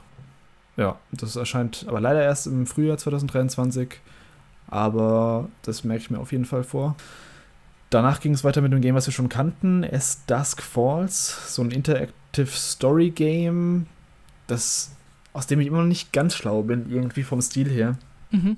Dieser Stil wirkt so, als wären es so Standbilder, aber auch nicht komplette Standbilder. Also die Charaktere wirken, als wären es echte Schauspieler, die in so einen leichten Comic-Look getaucht wurden und dann quasi Szenen nachgedreht wurden, ähm, die aber nur in langsamer Bildabfolge abspielen, sich so ein bisschen. Also das ist schwer zu beschreiben. Es wirkt so ein bisschen wie, ich habe mir so Notizen gemacht, so ein bisschen wie so Cutout-Bilder, die man vor irgendein, ja, vor irgendeine Landschaft stellt. Also Mhm. die Charaktere bewegen sich gar nicht, sind komplett ja, steif und währenddessen sprechen sie ja trotzdem, also ohne Mund zu bewegen und alles. Ist halt, also ich, ich weiß, ich finde den Stil irgendwie, irgendwie finde ich ihn hässlich, aber irgendwie finde ich ihn auch interessant. Ja, Also keine ja. Ahnung. Was es genau wird, von der Story habe ich nicht so viel mitbekommen. So Interactive Story Games finde ich ja immer ganz interessant, aber das irgendwie, also ich bin irgendwie interessiert, aber irgendwie fand ich es auch hässlich. Ja, also, also Xbox schreibt, das Debütspiel von Interior Nights, heißt das Studio, dreht sich um eine Mhm. kompromisslose Geschichte von Familie, Widerstandsfähigkeit und Aufopferung. Ähm, Im Spiel hast du die Kontrolle über die Leben von authentischen und alles andere als perfekten Menschen. Versetze dich in ihre Lage und fühle dich in ihre Konflikte und Bestrebungen ein. Die cineastische Geschichte wird durch die Darstellung von echten Schauspielern zum Leben erweckt, die digital im wunderschönen Art- Artstyle des Spiels gerendert wurden. Das macht As Dusk Falls zu einer einzigartigen Erfahrung, die sich wie eine, die sich wie eine erwachsene Grafiknovel spielt. Ah, und die Graphic Novel, okay. Hm. Also irgendwie ziemlich anspruchsvoll wohl das Ganze. Hm. Was mich gewundert hat, dass es irgendwie acht Spieler Multiplayer hat. Das fand ich. What? Das habe ich gar nicht mitbekommen. Ja, das, das haben sie irgendwie, glaube ich, auch heute dann angekündigt. Also scheinbar kannst du das mit, mit sieben Freunden zusammenspielen. Also ob das jetzt so ein bisschen ist wie äh, The Quarry. das ist so meine erste Assoziation, dass du da irgendwie Ah. jeder übernimmt einen Charakter oder so. Aber ja, ich finde, das, das ist eigentlich ein, zumindest interessant. Also, auch weil man sich so wenig darunter vorstellen kann und auch weil es so eine etwas anspruchsvollere Story scheinbar hat, ähm, finde ich das schon interessant. Also, es wirkt nicht so 0815. Ja, also interessant ist es auf jeden Fall. Und das Gute ist, es erscheint schon am 19. Juli im Game Pass. Das heißt, da wissen wir dann bald Mhm. genau, ob das was geworden ist oder ob das irgendwie nur so ein komischer Versuch ist. Wenn es ein Debüttitel ist, dann ist es halt natürlich auch mal so ein bisschen, hm, Mhm. Aber es ist auch von Microsoft selbst. Also, das ist. ah, recht. Ja, genau, das ist, ähm, ich glaube, das gilt dann tatsächlich auch als First Party, weil das ähm, von diesem Studio zusammen mit ähm, Xbox Game Publishing heißt die Division, glaube ich. Das ist auch so ein Unterstudio von den Xbox Studios. Mhm. Ähm, ich glaube, in Kombination von den beiden ist das ähm, ja produziert. Also das wäre dann, glaube ich, der nächste Microsoft First Party Titel, der dann dieses Jahr erscheint. Also kein großer Titel, aber immerhin etwas. Als nächstes hatten wir Naraka Blade Point, das gibt es schon eine Weile auf ähm, Steam und PC. Das ist so ein 60-Mann Battle Royale im feudalen Japan-Setting, wo man sich so gegenseitig abschnetzelt mit, mit Samurai-Schwerten und allem möglichen. Wirkt so ein bisschen wie Sekiro als Battle Royale. Mhm. ähm, Gibt es halt schon eine Weile und kommt jetzt als Console Launch Exclusive für Xbox. Ja. Ich glaube, es ist auch Free-to-Play. Ist das auch sowas wie, ähm, wie Crossfire X, was irgendwie in Asien total groß ist und hier keiner kennt? Oder ist das, ist das hier auch groß? Das gibt es noch gar nicht so lange. Also es gibt es seit letztem Jahr erst. Mhm. 11. August sehe ich hier gerade. Aber stimmt, sie hatten gemeint 10 Millionen Spieler oder sowas, gell? Ja, irgendwie haben sie da auf jeden Fall Wert drauf gelegt, dass das scheinbar was Bekannteres ist. Aber mir sagt es gar nichts. Ich sehe gar auch, das ist gar nicht Free-to-Play, das kostet 20 Euro. Mhm. Hm. Ja, weiß ich gerade auch nicht, ob das irgendwie außerhalb von Europa oder ob es nur in Japan irgendwie oder in Asien so super beliebt ist oder ob das einfach eine krass große PC-Player-Fanbase hat, wo ich auch nicht so krass drin bin. Also mhm. kein Plan. Ja, also in der Pressemitteilung steht auf jeden Fall 10 Millionen Spieler und halt auch Game Pass. Deshalb ist es zumindest auf, mhm. auf Xbox und auf PC dann mit Game Pass äh, kostenfrei. Okay. Danach hatten wir Pentiment. Das hat mich auch wieder überrascht. Also noch ein Game von Obsidian. Mhm. Mhm. Was super seltsam aussah. Das sah so ein bisschen aus wie die, wie so alte Zeichnungen, die man in so, ja, so biblischen Texten findet. ja. Also so ganz komischer Artstyle irgendwie, den ich erstmal nicht so geil fand. ich weiß nicht, wie du den fandest, aber ich fand den irgendwie nicht so cool, den Artstyle. Ja. Das war mal ganz interessant, aber also ich, ich finde den halt nicht schön. Ja, auf jeden Fall gewöhnungsbedürftig. Also ist auch nichts, mhm. was man alle Tage sieht. Ähm, aber ja, schon ganz spannend. Ich meine, der Pentiment heißt auf Deutsch Buße. Muss ich gerade auch nochmal äh, sicherheitshalber googeln. Ah, okay. Und das passt ja dann auch zu, zu biblischen äh, Texten. Also irgendwie hat das scheinbar mhm. so, einen, so einen christlichen Zusammenhang, das Ganze. Ähm, ich finde es auf jeden Fall cool, dass das quasi so dieses Versprechen, was Microsoft damals auch gemacht hat, als sie angefangen haben, Studios zu kaufen, dass die halt quasi freie Hand haben in dem, was sie machen wollen und halt auch so weirdere, kleinere Sachen ähm, unterstützt werden, dass sie das auch wahr machen mit sowas wie Pentiment. Also ich glaube, ohne, ohne Backing von Microsoft und ähm, ja, ohne einen Publisher, der dahinter steht, würde sowas wahrscheinlich auch nicht äh, entwickelt werden, weil das, das wirkt halt total speziell. Ähm, aber im Prinzip auch interessant. Also es hat ja scheinbar auch so einen so Narrative-Adventure-Charakter, dass du da auch, glaube ich, freie Entscheidungen treffen kannst. Also man hat ganz mhm. kurz gesehen, dass man von dem Charakter, den man spielt, noch so eine Backstory auswählen kann, scheinbar zu Beginn des Spiels. Und äh, ja, ich denke, das Ganze steht und fällt eben damit, ob die Story cool ist oder ob die einen anödet wie irgendwie ein biblischer Text. äh, aber ja, im Prinzip, ich meine, es ist ein, es ist was Eigenes, es ist was anderes. Ähm, von daher würde sich da auf jeden Fall ein Blick lohnen, würde ich sagen. Also ich würde es jetzt nicht von vornherein abschreiben. Aber ja, steht und fällt für mich echt mit der Story.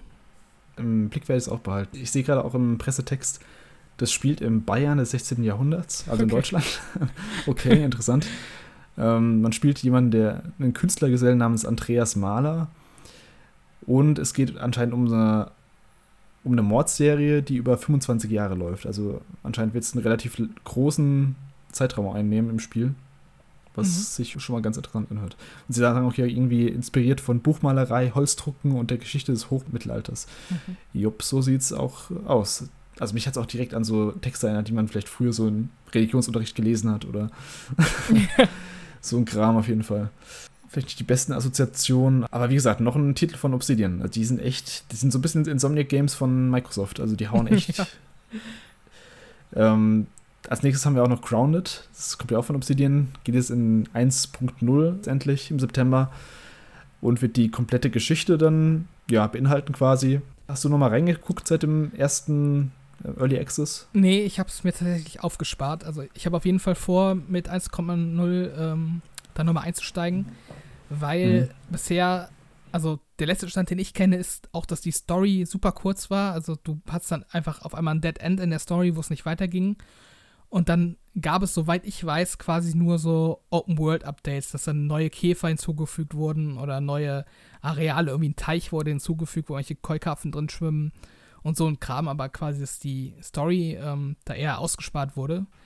Und mhm. mit 1.0 soll dann jetzt quasi auch der Rest von der Story kommen. Ich meine, ich erwarte da jetzt keine große Story, das ist, glaube ich, schon eher ja, so schmückendes Beiwerk, aber so als Rahmenhandlung fürs Spielen finde ich das eigentlich schon relativ wichtig für mich, um mich dazu motivieren. Ähm, ja, also ich habe da schon Bock drauf insgesamt. Also von diesen Crafting Survival Games finde ich das schon noch am interessantesten tatsächlich, weil ich das Setting einfach cool finde. Also es ist nicht so 0815 Space Space-Kram, sondern dieses, äh, man ist geschrumpft in einem Garten und da gibt es dann verschiedene Käfer, die irgendwie verschiedene Angriffe haben oder verschiedenes Verhalten an den Tag legen. Das finde ich einfach spontan reizvoll.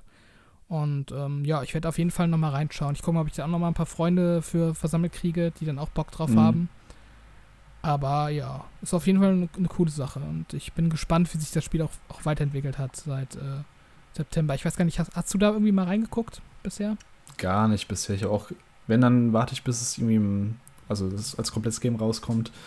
Ähm, Gibt es da schon ein komplettes Datum? Also ein genaues Datum? Nur September, oder? Ich glaube nur September. Ich bin mir auch nicht hundertprozentig sicher. Das ging eben so Schlag auf Schlag. Ähm, mm. Aber ich meine, es wäre nur September bisher gesagt worden. Ja, so, so Crafting-Kram schreckt mich immer ein bisschen ab, aber das Setting fand ich auch ganz cool. Dieses äh, Liebling, wir haben die Kinder geschrumpft. Ich mhm. habe die Kinder geschrumpft. Deswegen, vielleicht gucke ich da auch mal rein, wenn es rauskommt dann. Aber so richtig angefixt hat es mich bisher noch nicht. Deswegen, ich brauche halt immer irgendwas, was mich ein bisschen antreibt und äh, irgendwie reines Basen bauen oder whatever man da sonst so macht, ähm, catcht mich halt nicht so ganz. Als nächstes haben wir dann Ereban Shadow Legacy. Das war so ein, sie nennen es ein Speed Stealth Game, also High Speed Stealth Game, was so ein bisschen in so einem, mich hat so ein bisschen an, das hat mich so ein bisschen erinnert an, kennst du äh, wie heißt nochmal, The Pathless, das für PlayStation rauskam. Ja, habe ich schon mal gehört, aber. Hat so einen ähnlichen Grafikstil gehabt, auch so einen Comic-Style, hast auch so Fähigkeiten gehabt, mit denen du durch, durch die Welt manövrieren kannst. Mhm. Ähm, da hat man irgendwie noch ein bisschen zu wenig gesehen, finde ich. Also es waren alles so Gameplay-Kram, der so ein bisschen mit Kamerawinkeln gemacht wurde, die nicht so das Gameplay zeigen. Deswegen, es könnte ganz cool werden, aber so richtig angefixt hat es mich noch nicht. Ja, sehe ich ähnlich. Also es ist ganz cool, dass es nochmal so ein, so ein Third-Person-Action-Adventure gibt. Auch auf was anderem als eine Switch. Das finde mhm. ich eigentlich ganz cool, so dass da, ja, dass es sowas noch gibt. Ähm, ich finde, es wirkte ein bisschen janky so vom, vom Laufen her. Also der Animationsstil, wie die Hauptfigur läuft, das wirkte so ein bisschen, ja, unausgegoren. Ist auch ein ähm, Debüttitel anscheinend von irgendeinem Indie-Studio, lese ich gerade. Mhm. Ja, also ich werde, glaube ich, ein Auge drauf haben. Also wenn ich es nochmal irgendwie sehe in, in der Präsentation oder irgendwie ein Trailer davon droppt, dann werde ich auf jeden Fall draufklicken, gucken, was sich getan hat. Ähm, ja, ich bin auch nicht begeistert davon. Es wirkte halt wie so ein nettes Spiel, was man mal so im Auge behalten kann. Aber so viel, ja. viel mehr Emotionen habe ich da jetzt auch nicht gespürt, als ich das gesehen habe. Genau, das Datum gab es zwar auch nicht. Leider, also müssen wir abwarten. Dann gab es als nächstes einen Trailer zu einem Spiel, bei dem ich sofort gesagt habe, das sieht aus wie ein Blizzard-Charakter. war es dann auch. Es war Diablo 4. Es war ein Cinematic, ein Cinematic-Video zur neuen und letzten Klasse, die fürs Spiel kommen soll. Ähm, der Necromancer, den gab es anscheinend schon im dritten Teil im zweiten Teil. Also ich habe Diablo 3 nochmal kurz gespielt, sonst habe ich mit der Reihe nicht so viele Berührungspunkte bisher gehabt. Die Cinematic an sich fand ich ein bisschen, ja, ein bisschen unnötig die typischen Blizzard Cinematics sehen richtig cool aus. Das hier sah eher so ein bisschen, hm, bisschen low budget aus. Also keine Ahnung, was das jetzt genau für Sinn hatte. Aber die Spielszenen danach fand ich ganz cool. Das sah, selbst als Diablo nicht-Fan, sage ich mal, finde ich, sah das optisch ganz cool aus. Es sah deutlich brutaler und düsterer aus als der letzte Teil, letzte Diablo-Teil. Deswegen, wenn es rauskommt, 2023, werde ich dann vielleicht auch mal reinschauen. Aber ich bin halt nicht so der Diablo-Superfan, deswegen kann ich dazu auch nicht so viel sagen. Hm. Ja, ich habe Diablo 3 auch nur einmal durchgespielt ähm, und das mhm. war's dann. Ich glaube, ich habe dann danach noch so ein bisschen irgendwelche Dungeons gemacht, aber halt auch nicht lange. Diablo 2 habe ich mir nie angeschaut. Und äh, ja, das ist halt für mich auch mal so ein Spiel, das macht mir eine Zeit lang Spaß, aber ich bin da noch nie so wirklich hängen geblieben bei diesem Spielprinzip. Ja. Äh, ich glaube auch nicht, dass sich das jetzt groß ändern wird mit Diablo 4, aber was man da gesehen hat, fand ich jetzt nicht unbedingt schlecht, aber jetzt auch nicht äh, besonders gut. Mir fällt es dann immer schwer, ähm, bei so Marken und Spielen, wo ich keinen richtigen äh, Bezug zu habe, kein richtiges Vorwissen, da irgendwie Verbesserungen zu erkennen. Also für mhm. mich wirkte das quasi auf den ersten Blick wie Diablo 3. Also ich hätte da jetzt, glaube ich, kaum äh, einen Unterschied irgendwie, irgendwie äh, deuten können. Also ich fand halt, wie gesagt, es sah halt optisch ein bisschen anders aus, ein bisschen düsterer. Aber vom Gameplay her wirkt es halt schon sehr ähnlich, was man ja, natürlich auch erwarten wird, weil mhm. es halt ein Diablo ist. Wird wieder so ein typischer Loot-Slasher werden. Soll wohl nicht in Game Pass kommen. Fragezeichen. also ich meine, das hätten sie da ausgespart, dass das nicht im Game Pass kommt. Ich meine, falls der Deal durchgeht von Microsoft und Activision Blizzard, dann kommt es spätestens in Game Pass. Aber ich glaube, das haben sie heute noch nicht angekündigt für den Game Pass. Danach hatten wir ein neues Update zu Sea of Thieves, Season 7. Kommt am 21. Juli raus. Da war irgendwas mit ähm, eigener Basis bauen oder Schiff benennen. Ich habe nicht ganz geblickt, was man alles machen kann jetzt. Ja, also ich glaube, dafür muss man das Spiel auch äh, kennen, um da irgendwie die, die Neuerungen herauszulesen. Also, mhm. ähm, was halt jetzt, in, also ich meine, diese Season-Updates sind jetzt nichts Besonderes. Das ist jetzt, wie gesagt, Season 7. Ich glaube, die, die Seasons dauern immer so drei Monate. Dann kommt die neue und äh, dementsprechend war das jetzt kein, kein großes, äh, keine große Überraschung, dass da irgendwas zu kommen würde. Ähm, ja, scheinbar ist von Season 7 eben der Kerninhalt, dass man sein Schiff einfacher und umfangreicher ähm, customizen kann. Also du kannst äh, die, die, die Lackierung sozusagen äh, speichern fürs nächste Mal. Bisher musste man die immer manuell wieder neu anlegen. Das war jetzt auch keine große Sache. Aber scheinbar kann man sowas halt dauerhaft speichern. Ähm, du kannst dein Schiff benennen, das ging bisher nicht. Und was, glaube ich, so spielerisch die größte Neuerung ist, dass man scheinbar ein Crewmitglied zum Captain machen kann, offiziell. Okay. Ähm, aus dem Trailer an sich konnte man da jetzt noch nicht herauslesen, welche Sonderrechte man als, als Captain hat, aber da denken sie sich eigentlich mal ganz lustige Sachen aus. Also ich weiß nicht, ob derjenige dann da irgendwie äh, mehr, mehr, mehr Anrechte auf dem Schiff hat und irgendwie Sachen machen kann, die die, die Crewmitglieder nicht machen können oder leichter Leute ins Gefängnis sperren kann oder sonstiges. Ähm, mhm. wird, da, da, bin ich gespannt auf weitere Infos. Aber das ist auf jeden Fall schon so ein Feature, was sich die Leute gewünscht haben, dass, dass es da quasi so mehr Crew-Rollen gibt, quasi, die auch mhm. ähm, nicht nur quasi rollenspielmäßig von den, von den Spielern ausgelebt werden, sondern dann auch irgendwie so als Gameplay-Mechanik ähm, verbaut. Von daher finde ich, ist das eine coole Idee fürs nächste Update und ja, ich habe da Bock drauf, ich freue mich drauf. Okay, nice. Danach hatten wir Ravenlock. Da war ich so ein bisschen weg gerade an dem Moment, deswegen kannst du vielleicht ein bisschen auf die Sprünge helfen. Es war so ein. Es sah sehr kindgerecht aus, das Spiel, das weiß ich auf jeden Fall, aber. Ja, das, das, das hatte irgendwie so ein Alice im Wunderland-Stil. Ähm, also du, du hast irgendwie so ein Mädchen gesteuert, das dann äh, quasi auch mit so einer, das sah aus wie die, heißt die Herzkönigin bei Alice im Wunderland. Ja, genau. Ähm, das war die in so einer Monsterform und das Ganze irgendwie auch so ein bisschen äh, Action-Adventure-mäßig, glaube ich.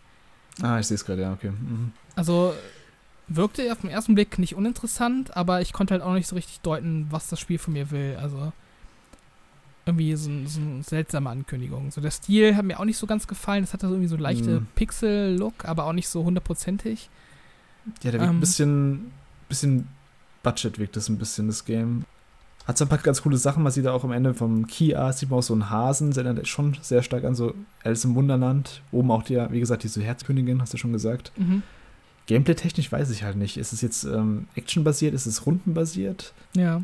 Scheinbar aber halt irgendwie so ein ist ein bisschen rollenspielmäßig auch, ne? So ein bisschen JRPG-mäßig. Ah, okay, sie, sie schreiben ein 3D-Hack-and-Slash-Adventure. Okay, also auf jeden Fall ist es Realtime. Hm. Hm.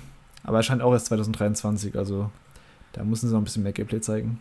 Ja, nicht uninteressant, aber auch nicht so meins auf den ersten Blick. Also es war auch eher so eins von den Spielen, die mich jetzt nicht so gepackt haben bei der Konferenz. Yep, same. Äh, als nächstes kam ein Game von Annapurna Interactive, das hieß Cocoon so typisch Annapurna würde ich sagen, war es schon ein bisschen was Einzigartiges wieder. Man sieht am Anfang so eine ja, Wüstenlandschaft mit so einem. Ich dachte, es wäre ein Tannenzapfen. Aus dem Tannenzapfen kommt dann irgendwie so ein, so ein Käferviech raus, was anscheinend die Spielfigur ist. bisschen Vogelperspektive, also top-down ein bisschen. Ähm, mit der man verschiedene Kugeln hin und her schieben kann, dann ja irgendwelche Mechanismen auslösen kann, andere Welten eintauchen kann. Also es, es wirkt wie so ein ja, so ein Puzzle-3D-Adventure, so ein bisschen, finde ich bisher. Mhm. Ja, mich hat ein bisschen irritiert. Ähm, sie haben, glaube ich, auch damit geworben, dass der einer der Lead-Gameplay-Designer von Limbo und Inside äh, daran arbeitet. Ich, okay. ich habe irgendwie auch voll den Überblick verloren, weil Somerville ist ja auch von einem von den äh, Limbo mhm. Inside-Leuten. Und das jetzt scheinbar auch, aber ich glaube, nicht von dem Studio, was Limbo und Inside gemacht, also nicht Playdead hieß es ja, glaube ich. Also irgendwie habe ich voll die Übersicht verloren, wie viele so Absprösslinge von, von Limbo und Inside es mittlerweile gibt. Das hat mich jetzt hier auch mehr gewundert als, als bei ähm, Somerville, dass es von, von jemandem ist, der daran gearbeitet hat. Weil ich finde, das, wirkt, ja, das wirkt gar nicht. Sieht man gar nicht. Nee. nee. Ähm, ja, ich bin jetzt nicht so der Fan von diesen reinen Puzzle-Games, muss ich sagen. Also, mm. so Spiele, wo ich wirklich so über die komplette Spielzeit irgendwie nur so Kopfnüsse äh, habe und mir den Kopf zerbrechen muss über irgendwelche Rätsel, wo ich jetzt irgendwie das Item reinstecke, dass ich dann da hinten was kriege und dann, weiß ich nicht, dann noch über fünf Ecken denken muss, damit ich weiterkomme. Das ist, äh, ich weiß nicht, da, da habe ich selten irgendwie äh, einen Zugang zu. Also, ich finde mhm. das oft ein bisschen anstrengend. Äh, das wirkt jetzt hier ein bisschen so auf mich mit diesen Kugeln, die man da hin und her wirft. Von dem her bin ich da noch so ein bisschen skeptisch. Also da da macht auf jeden Fall der Name vom Entwickler für mich mehr her als das eigentliche Gameplay bisher. Ja, geht mir hier nicht. Also man sieht dann, dass das ganze Gameplay in so einer in so einem Kokon quasi spielt, dass man immer weiter in den hinein ins Innere quasi vorstößt. From Cheppe Carlston, the Lead Game Designer auf Limbo und Inside, ja.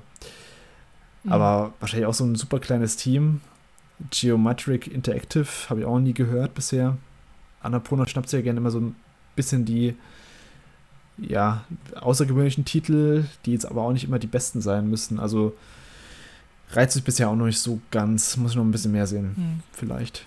Ich finde den Grafikstil ganz cool. Es wirkt ziemlich clean. Also, ja. finde ich eigentlich schon ganz nett. Also, immer diese symmetrischen Ordnung irgendwie. Und dieser Effekt, wenn er da durch die, durch die Ebenen von diesem Kokon springt, das wirkt eigentlich auch ganz cool. Ja, aber hm. Gameplay ist für mich noch so eine Sache, ob ich da Bock drauf habe danach kam wieder so ein bisschen der Part, der mich mehr abgeholt hat wieder, aber auch so ein bisschen der Part, der ein bisschen nichtssagend war. Also wir haben ein neues Game von Team Ninja gesehen, das mich zuerst krass an Nioh erinnert hat, auch vom Setting her, als wir so ein, ja, im asiatischen, feudalen Japan vielleicht angehauchten Setting. Das heißt Wolong Fallen Destiny. Soll Anfang 2023 erscheinen. Aber was es genau ist, kein Plan. Also es gab kein Gameplay zu sehen. Mhm. Also Pressemitteilung sagt, es ist äh, von Fumihiko Yasuda, der in Nio gearbeitet hat. Und mhm. ich, also ich werde die Namen halt auf jeden Fall nicht richtig aussprechen, aber Masaki Yamagiwa, der wohl an Bloodborne gearbeitet hat. Mhm, okay. Und ähm, ja, scheint irgendwie so ein, so ein Action-Game zu sein wieder, Team Ninja typisch. Ähm, diesmal wohl äh, nicht Japan wie bei Nio, glaube ich, sondern ähm, antikes China. Ach, China, okay. Mhm. Mhm. Also ich finde, es sah echt cool aus. Es ist auch cool, dass es äh, direkt in Game Pass launch 2023. Und ähm, ja, wie du schon auch gerade schon meintest, jetzt wurde es in der Pressekonferenz wieder ein bisschen interessanter insgesamt. Vor allem finde ich auch äh, interessant und gut, vor allem, dass Microsoft sich offensichtlich darum bemüht hat, dass ähm, japanische äh, Games mehr in mehr Beachtung finden bei mhm. Xbox und da halt auch direkt so ein ganzen Anteil von der Konferenz drauf fokussiert haben. Angefangen jetzt mit dem. Yep. Nur halt, wie gesagt, schade, wenn es Anfang 2023 erscheint, dass man da noch kein Gameplay gesehen hat. Mhm. Vielleicht ja, ja, am Dienstag dann zu der ausführlichen Pressekonferenz, keine Ahnung, aber finde ich ein bisschen schade, dass man da noch nichts zu sehen, also noch nichts, mhm. irgendwas Kleines zumindest. Aber es wirkt auf jeden Fall vielversprechend, also so, ja, ja, Team Ninja ist auf jeden Fall auch ein guter Entwickler. Action-Schnetzelei, das ist, mhm. ist immer cool. Sah auch cool aus mit diesem Drache da, mit diesem schwarzen Drache, der so ein bisschen aussah wie ein Endgegner. Danach hatten wir eine Ankündigung, auch Japan fokussiert wieder. Das war anscheinend der, der Japan-Block ein bisschen.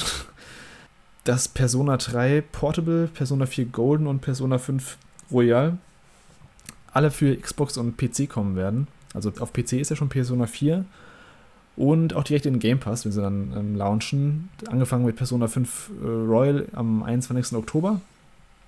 Finde ich eine ziemlich coole Ankündigung, weil Persona 3 und Persona 4 sind halt ähm, Games, die auf aktuellen Konsolen nicht spielbar sind. Also du kannst Persona 3, glaube ich, auf PS3 spielen, als, als digital. Ansonsten gab es halt für PSP und PS2. Zum ersten Mal jetzt quasi auf einer aktuellen Konsole. Richtig cool. Äh, Persona 4 Golden ist bisher nur auf Vita und PC verfügbar, deswegen auch echt cool. Und Persona 5 Royal ist natürlich für PS5 und PS4 verfügbar. Aber das ist auch cool, dass es für mehr Leute verfügbar sein wird, vor allem Xbox und PC. Auf jeden Fall ein cooler Deal, weil alle haben sich schon so gefragt, wann, wann kommen mal Ports oder wann kommen Remakes mhm. von den Spielen. Das ist vielleicht so die einzige, der einzige Wermutstropfen von dem Ganzen, dass es halt keine Remakes oder keine Remasters sind. Das sind halt echt, es wirken halt echt wie Ports. Mhm. Ja. Ist auch ein bisschen schade, weil das auch einer dieser Punkte war, die kurz vor der Pressekonferenz schon durchs Netz gegeistert sind. Ähm, das wäre mhm. da wahrscheinlich die Überraschung auch nochmal ein bisschen effektiver gewesen. Ähm, ja, ich habe ja gar keinen Bezug zu der Serie. Ich finde es auf jeden Fall interessant, dass sie ähm, die Spiele nach und nach veröffentlichen wollen und dann auch mit dem neuesten Teil anfangen. Also finde ich irgendwie ein bisschen komisch, wenn das jetzt eine chronologisch aufbauende Story hat über die Reihe hinweg, dass sie dann quasi mit dem letzten Teil anfangen. Nee, nee, es sind alles ähm, separate Spiele, die eigentlich nichts ah, miteinander zu tun haben. Also wie Final okay. Fantasy quasi. Also es sind alles. Also es gibt ja zwar immer so ab ein paar, paar Winks, ein paar Easter Eggs und sowas, aber die bauen nicht aufeinander auf. Ja, gut, dann ist, dann ist ja okay. Aber Royal ist auch diese Version, die besser ist, ne? Da gab es ja. Ja, genau, das ist die, die upgradete Version mit neuem Story-Chapter und äh, Gameplay, Komfortfunktionen nochmal. Mhm. Also, es ist schon die beste Version, finde ich, insgesamt. Und ja, also Persona 5 ist halt für mich eines der besten JRPGs überhaupt. Mhm. Und hat das beste rundenbasierte Kampfsystem, wenn man dafür ein bisschen was übrig hat. Und selbst für Leute, die dann nichts übrig haben für so rundenbasierte Spiele, ich finde Persona 5, das Kampfsystem ist so schnell und so zackig, das kann man auch spielen, wenn man damit nicht so, ja, darauf nicht so Bock hat. Mhm. Deswegen, also, kannst du dir das mal anschauen, wenn es rauskommt. Ist halt ein super langes Spiel. Aber wenn einem die Charaktere und die Story catchen, dann, dann, dann macht das nichts, finde ich. Mhm. Am gleichen Tag wie Scorn im Game Pass, also da muss ich dann schauen, was ich zuerst spiele. Stimmt, am 21. Oktober, ja.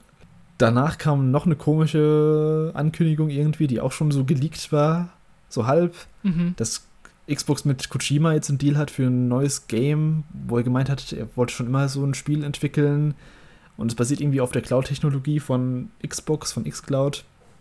Er hat auch gemeint, dass es noch eine Weile dauern wird, bis man was sehen wird. Also komische Ankündigung, wirkt so ein bisschen wie die Ankündigung von Kojima und PlayStation damals, als sie gemeint haben, ja, wir machen jetzt, wir haben einen Deal zusammen, da kommt ein Spiel irgendwann. War lustigerweise nicht das Spiel, was vor ein paar Tagen geleakt wurde, dieses Overdose, dieses Horror-Game, was angeblich von Kojima auch noch in Entwicklung ist. Mhm. Oder zumindest, ähm, also ich habe zumindest gelesen, dass, dass zwei verschiedene Projekte auch sein sollen. Also kein Plan, was es wird. Kein Plan. Komische Ankündigung und ähm, muss man abwarten. Ja, das war halt mehr so ein Flex, dass sie halt Kojima ja. am Start haben, aber viel mehr war da halt nicht dahinter. Ich meine, der hat halt schon immer wilde Ideen und ähm, dementsprechend bin ich da auf jeden Fall neugierig. Ich frage mich halt, was man machen will, was nur mit Cloud möglich sein soll. Also mhm. so ein Experiment wie, äh, wie, wie bei Crackdown kann ich mir ehrlich gesagt nicht vorstellen, dass sie da quasi nochmal versuchen, irgendwie so Physik mhm. oder irgendwas auszulagern auf die Cloud. Weil es hat ja damals schon nicht funktioniert und ob sie sich da jetzt nochmal irgendwie dran versuchen wollen, das kann ich mir nicht vorstellen. Aber dann frage ich mich halt, was, was Cloud dafür Möglichkeiten eröffnet. Also bin ich irgendwie neugierig, weil ich mir halt nichts darunter vorstellen kann, aber mhm. gleichzeitig äh, ja, frage ich mich halt, wann man da Ergebnisse sehen wird. Also das wird ja scheinbar noch ziemlich lange dauern.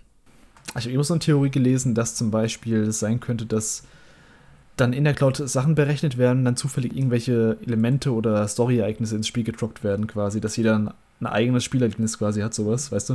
Mhm. Okay. Aber Wieso man da jetzt genau die Cloud zu braucht, weiß ich auch noch nicht genau. Und dann hatten wir, das war jetzt quasi der Japan-Block, der, den ich ganz cool fand. Dann kam dann der große Rausschmeißer, war Starfield, wurde vorher schon in der Show angeteased. Da haben wir extrem viel Bildmaterial endlich gesehen, nachdem ich mich ja schon fast jahrelang darüber aufgeregt habe, dass man nichts zu Starfield richtig sieht. Mhm. Dass immer nur so dumme Teaser kommen, hat man jetzt endlich mal ein bisschen was gesehen. Ähm, sie haben immer noch kein Datum genannt. 2023 wird es erscheinen, also wahrscheinlich in der ersten Hälfte. Und ja, was, was hast du davon gehalten, von, vom ersten richtigen Gameplay von Starfield?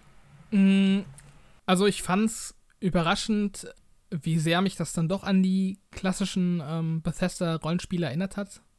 Mhm. Also so vom Aufbau her, äh, wie dann quasi äh, ja die, die, die Dungeons sozusagen aussehen. Klar, das war jetzt natürlich so eine Raumstation oder irgendeine so verlassene Station auf dem Planeten, die man da gesehen hat. Und in Fallout ist es dann irgendein Dungeon, aber halt so, wie man da durchläuft, das hat mich dann doch an so ein Vault in Fallout irgendwie erinnert, spontan. Und dann mhm. eben auch so Sachen wie ähm, das Dialogsystem, wie dann so die Kamera auf die Gesichter ranzoomt. Das ist schon noch alles ja. diese Oldschool ähm, Bethesda-DNA, die man da auf jeden Fall durchscheinen sieht. Ähm, ich, ich fand's so vom ersten Eindruck optisch recht hübsch. Ich mochte ja von Anfang an diesen ähm, etwas realistischeren Stil, den sie da verfolgen. Also es wirkt nicht so klamaukig wie, wie Fallout insgesamt, sondern mhm. schon eher ernst. Das finde ich eigentlich ganz cool. Und halt auch dieses äh, Sci-Fi-Setting, das nicht so, weiß nicht so, nicht so Mass Effect-mäßig so komplett abdreht, sondern schon noch so, mh, hm, so aussieht, als könnte sich die Raumfahrt wirklich in den nächsten paar hundert Jahren so in diese Richtung entwickeln. Das finde ich eigentlich ganz cool. Ähm, äh, wenn ich jetzt schon ein bisschen näher ins Detail gehen soll, wie ich es fand, mhm. ähm, also sie, sie sind eingestiegen mit, mit, äh, mit äh, so einer Quest quasi und äh, die dann auch direkt in so eine Schießerei überging. Das fand ich, war nicht so, äh, nicht so glücklich gelöst, weil das ja eigentlich schon immer so ein bisschen die Schwäche war von den Spielen. Mhm.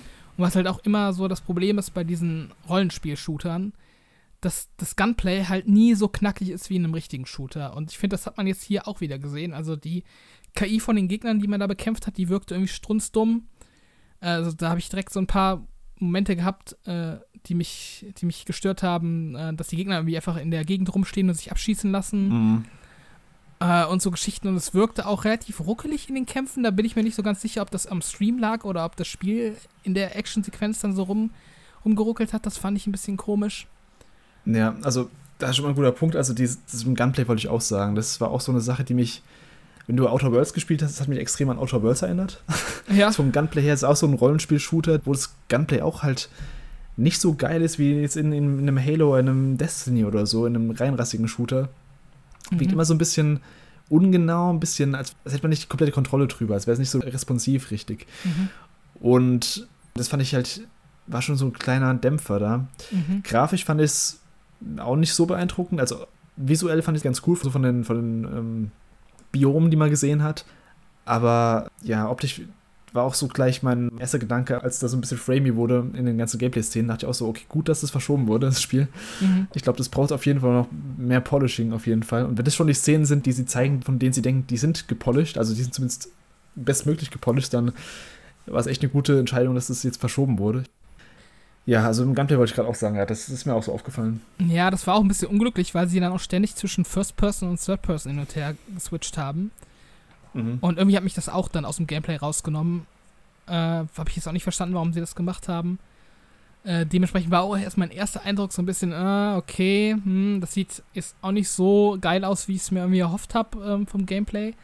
Mhm. Aber ich finde, dann wurde es eigentlich deutlich cooler im Folgeteil der Präsentation. Also dann gab es so eine Art Gameplay-Trailer, also von dieser Demo weg zu so einem Trailer, wo sie dann so ein bisschen im Schnelldurchlauf, so ein bisschen die Fraktionen gezeigt haben und halt auch so ein paar Städte, wo man durchläuft und ähm, ja, diese ja. Dialoge.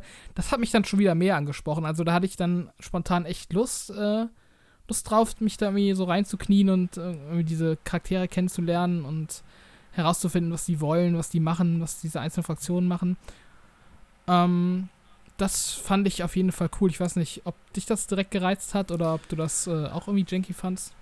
Die ähm, Areale und was man so gesehen hat von den Städten und sowas, das fand ich schon ganz cool. Also so, so abwechslungsreich auf jeden Fall. Wie gesagt, optisch fand ich es jetzt nicht so, nicht so den Brüller. Da gab es so einen Shot von so einer Stadt. Ich weiß nicht, ob Texturen da nicht nachgeladen haben oder keine Ahnung, aber irgendwie sah echt nicht so geil aus. Mhm. Aber vielleicht ist es auch alles noch Work in Progress. Muss man abwarten. Von der Story selbst weiß man irgendwie noch nicht so viel, finde ich. Vielleicht hätte ich gerne mal so ein bisschen mehr so ein Trailer mit, mit mehr, ja, so ein bisschen mehr Fokus auf Story und Charakter gebraucht. Man hat halt irgendwie diese eine Frau gesehen, die mit einem redet. Mhm. Die so ein bisschen was erklärt, wo du schon gemeint hast, ja, das hat diesen typischen Bethesda, die Kamera fällt aufs Gesicht drauf und dann wird steif erklärt, was, was, was los ist. Ähm, das war auch so ein Punkt, der mich so ein bisschen gestört hat. Ich habe es zwar irgendwie erwartet, aber gleichzeitig in so einem Jahr, wo halt irgendwie so ein Horizon 2 zeigt, wie man so auch so random NPCs richtig natürlich und grafisch beeindruckend inszenieren kann, kommt dann irgendwie so ein Starfield, was dann irgendwie wie dieses typische seit Oblivion oder seit Morrowind so ein NPC vor dich stellt und kann mit dir dann labert. Also mm. das war halt irgendwie so ein bisschen enttäuschend, wo ich mir dachte, ich dachte, das wäre so der nächste Schritt jetzt Starfield, aber anscheinend ist es nur so ein, ja, so Schritt 0.5 oder zumindest was, was die Bethesda-RPGs angeht. Mm. Ja, ist halt die Frage, ob, ob sie sich das quasi auch so ein bisschen als Markenzeichen erhalten wollten. Zumindest diese Art der Inszenierung. Ich fand es dann auch nicht so hundertprozentig gelungen umgesetzt, ähm, weil die Gesichter auch so ein bisschen glitchy wirken. ich weiß nicht, ob dir das aufgefallen Ja, ist, ja. aber, aber die Augen, ich habe immer auf die Augen geguckt und die sind dann ab und zu so für so eine halbe Sekunde irgendwie so nach rechts ge geglitscht, so die Pupillen. Mass Effect Andromeda. Ähm, Ja, so, so ein bisschen. Also es wirkte halt noch nicht alles ähm, äh, so 100% rund. Ich meine, das ist schon ein krasser Sprung zu sowas wie Skyrim, was ja eigentlich so der äh, direkte Vergleich ist. Oder halt Fallout 4. Also da wirkt es schon eine ganze Ecke besser im Vergleich. Ähm, Ja, klar. aber hundertprozentig ist es dann eben auch noch nicht rund. Ja, die Story soll ja scheinbar ziemlich offen sein. Außer eben, dass man äh, in dieser Constellation arbeitet, die dann irgendwelche Artefakte sucht im Weltall scheinbar. Mhm. Ähm, aber darüber hinaus gibt es dann halt wieder verschiedene Fraktionen, denen man sich anschließen kann oder die man sich irgendwie zum Feind machen kann. Wie das halt so typisch ist. Äh, ja, ist halt die Frage, ob, ob dann alle Stories cool sind oder ob dann ja auch wieder so Questreihen dabei sind, die irgendwie so äh, ein bisschen hinten durchhängen. Äh, hängen. Also, wenn man so erst die früheren Bethesda-Games sich anschaut, da war immer die Hauptstory nicht so geil. Also, es waren halt immer echt die, die kleineren Quests, wenn dann, die Mhm. so, so ein bisschen storymäßig aufgefahren haben. Und ich kann mir halt auch echt vorstellen, dass es hier wieder so sein wird. Weil sie schreiben schon, jetzt äh, kann ich ein bisschen vorweggreifen, sie haben am Ende gesagt, man hat über 1000 Planeten, die man frei begehen kann. Also das ist quasi ein Open Universe, das Spiel. Mhm. Das heißt, die werden höchstwahrscheinlich mit prozedural generierten Gebieten arbeiten, was ich halt schon mal super abturnig finde. das ist halt sowas, wo ich mir denke, wie will man da jetzt eine gescheite Story erzählen und äh, wie schafft man das, so eine große Welt interessant zu gestalten? Mhm. Das war für mich tatsächlich auch erstmal so ein, so ein. Also, die wollten ja damit angeben quasi. Das soll ja eigentlich so, Ja, ein- ja, so, so ein Mindfuck-Moment sein, dass die Leute denken, oh, was, 1000 Planeten? Aber Mhm. ja, klar, wenn man da wie so realistisch drüber nachdenkt, mit einem, als Videospieler, der auch Erfahrung hat, äh, ist ja klar, was das bedeutet, dass die 1000 Planeten auf jeden Fall nicht alle dicht bevölkert sind, sondern halt zum Großteil einfach irgendwelche äh, leeren Eiswüsten oder äh, ja, so Mhm. Landschaften sein werden, wo man nicht viel machen kann. Ist halt die Frage, inwiefern sich das lohnt, dann überhaupt so viele äh, Planeten zu machen.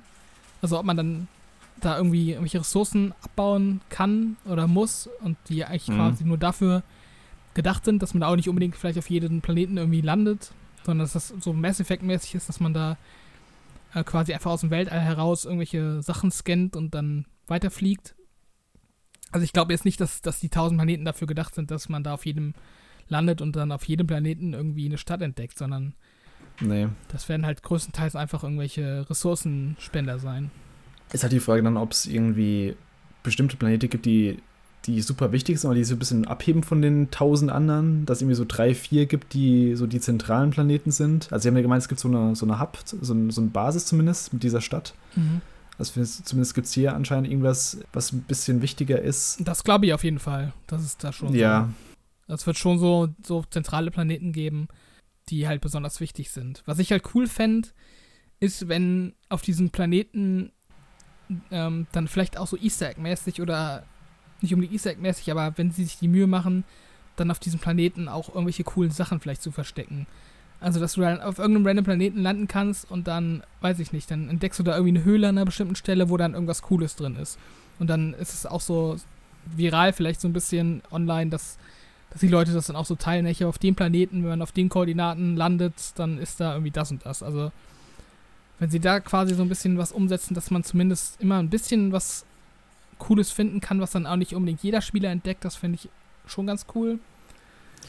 Ähm, aber ja, es muss auf jeden Fall auch Planeten geben, die konkret ausgebaut wurden und ähm, Mhm. mit einem Gameplay-Aspekt im Hinterkopf, sonst äh, wäre das halt irgendwie bitter.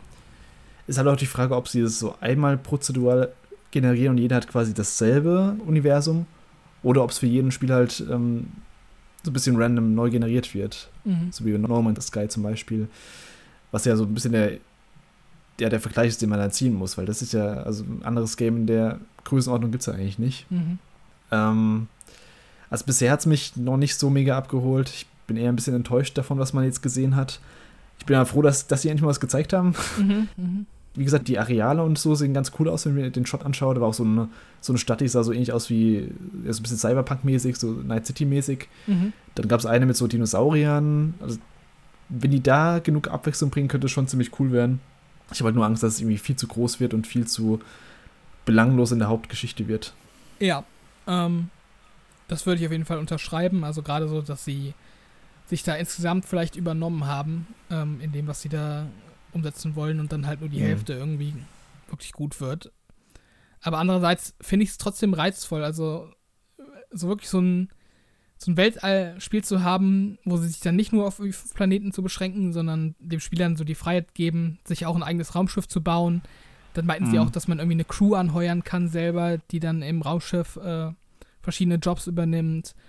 Äh, mit dem Raumschiff kann man selber fliegen. Also es ist nicht irgendwie, dass man auf einer Map einen Planeten anwählt und dann Cutscene und, man wird hingebeamt, sondern man fliegt wirklich selber dahin und hat verschiedene Fraktionen, die Sachen machen im Weltall. Das Ganze dann hoffentlich garniert mit einer coolen Story und äh, coolen Quests. Also ich finde so die, die, die Gameplay-Prämisse oder die, das Gameplay-Versprechen in der Theorie ist richtig cool meine, und das hat mich jetzt auch in der Demo tatsächlich überzeugt. Also ich habe auf jeden Fall richtig Bock, das zu spielen. Aber was mir halt auch wirklich so ein bisschen mh, ja, die Vorfreude genommen hat, ist dann eben, dass es noch nicht so 100% rund wirkte. Also man hätte eigentlich damit rechnen können oder ich hätte damit rechnen müssen wegen der Verschiebung, aber ich habe schon gehofft, dass es insgesamt einen runderen Eindruck macht, als es jetzt äh, letztendlich gemacht hat hinsichtlich der Umsetzung. Aber die Idee, da bin ich immer noch voll dahinter und da freue ich mich auch echt drauf, das dann letztendlich hoffentlich in nicht allzu ferner Zukunft zu spielen. Ich hoffe halt auch, dass das Gameplay ein bisschen mehr tut als das sonstige Bethesda-Gameplay, das mich halt seit Skyrim oder seit Oblivion schon halt nicht so abgeholt hat. Egal, ob es jetzt Elder Scrolls ist oder Fallout oder ich finde, die waren immer ein bisschen hakelig im Gameplay und das hat immer nicht so viel Spaß gemacht, egal ob es Ego-Perspektive oder Third-Person-Perspektive. Mhm. Die waren nie so richtig geil, es war immer glitchy irgendwie. Also wenn sie das Gameplay irgendwie ein bisschen knackiger machen würden, dann hätte ich da, glaube ich, auch Bock drauf, so ein bisschen die Planeten mal zu erkunden. Und hoffentlich finde ich also das wäre so mein, mein größter Wunsch, dass halt die Story nicht belanglos ist. Dass die Story halt echt mich catchen kann. Mhm. Ansonsten habe ich halt echt Angst wegen den, wegen den tausend Planeten, weil das wirkt echt wieder so wie zu viel vorgenommen. Bin mal gespannt, wann wir das nächste Mal Starfield sehen, weil ein genaues Datum haben wir jetzt auch noch nicht bekommen. Also auch nicht, ich glaube, sie meinten bei der Verschiebung letztes Mal Early 2000 ähm, oder Frühjahr 2023. Aber das kann ja auch viel heißen. Ja, wirkte für mich auch eher ein bisschen weiter hinten. Also, ich rechne jetzt nicht damit, dass es irgendwie im März kommt, sondern ich kann mir schon vorstellen, dass das äh, nochmal über den Sommer hinaus verschoben wird. Vielleicht so ein August-Titel sein wird oder so. Das kann ich mir auch sehr gut vorstellen. Das würde mich nicht wundern schon lustig, dass dann irgendwie so drei große Titel für drei unterschiedliche Plattformen, äh, drei Open-World-Games im gleichen Zeitraum erscheinen mit äh, Zelda, was auch so früher 2023 angekündigt ist. Mal schauen, gell? Mhm. Äh, Final Fantasy 16 ist auch Sommer 2023 und Starfield auch so früher 2023. Also schon heftig, was da nächstes Jahr auf uns zukommt, so an Games. Mhm. Und das war jetzt das mit dem Showcase. Also Starfield hat das Ganze beendet. Am Ende haben wir halt nochmal so eine Trailer-Rotation gesehen, wie halt immer bei den ganzen Showcases. Hast du jetzt deine Meinung nochmal vom Anfang geändert oder ist es dabei geblieben? Du hast ja gemeint, so eine 3 plus, 2 minus für die Show. Mm, ja, schwierig. Also, mir fehlt halt irgendwie so. Also, ich, hätt, ich, ich verstehe halt nicht, warum Microsoft immer erst das eine Extrem macht und dann das andere Extrem. Also, letztes Jahr hatten sie halt richtig viele coole Titel, aber halt alle nur mit so CGI-Trailern ähm, irgendwo nach hinten geschoben. Mhm. Und äh, jetzt hatten sie halt viele Titel, die halt in näherer Zukunft kommen und auch mit Gameplay, was ich mir auch auf jeden Fall gewünscht habe. Ich habe ja letztes Jahr total darüber gemeckert, dass es kein Gameplay zu sehen gibt. Ähm, aber es, jetzt fehlt mir halt irgendwie so die großen Überraschungen und Highlights. Es ist, also es fällt mir schwer, da so ein abschließendes Urteil zu fällen. Ich glaube, ich würde dann schon eher zur 2 Minus tendieren. So insgesamt, wenn ich da auch mhm. so mit einbeziehe, was alles in den Game Pass kommt und ähm, ja, was die dann auch mit dieser äh, Japan-Initiative, nenne ich es mal, jetzt da abgeliefert haben, das finde ich auf jeden Fall auch mhm. äh, lobenswert und ähm, da freue ich mich drüber. Aber ja, ich hätte mir halt so ein paar mehr konkretere Daten gewünscht. Ähm, vielleicht neben den ganzen Titeln für die nächsten zwölf Monate einfach am Ende nochmal so einen Blog zu machen, so ja, und hier ist nochmal irgendwie ein Blick auf Titel, die euch darüber hinaus erwarten. Da hätte man halt nochmal zu Hellblade einen Trailer zeigen können.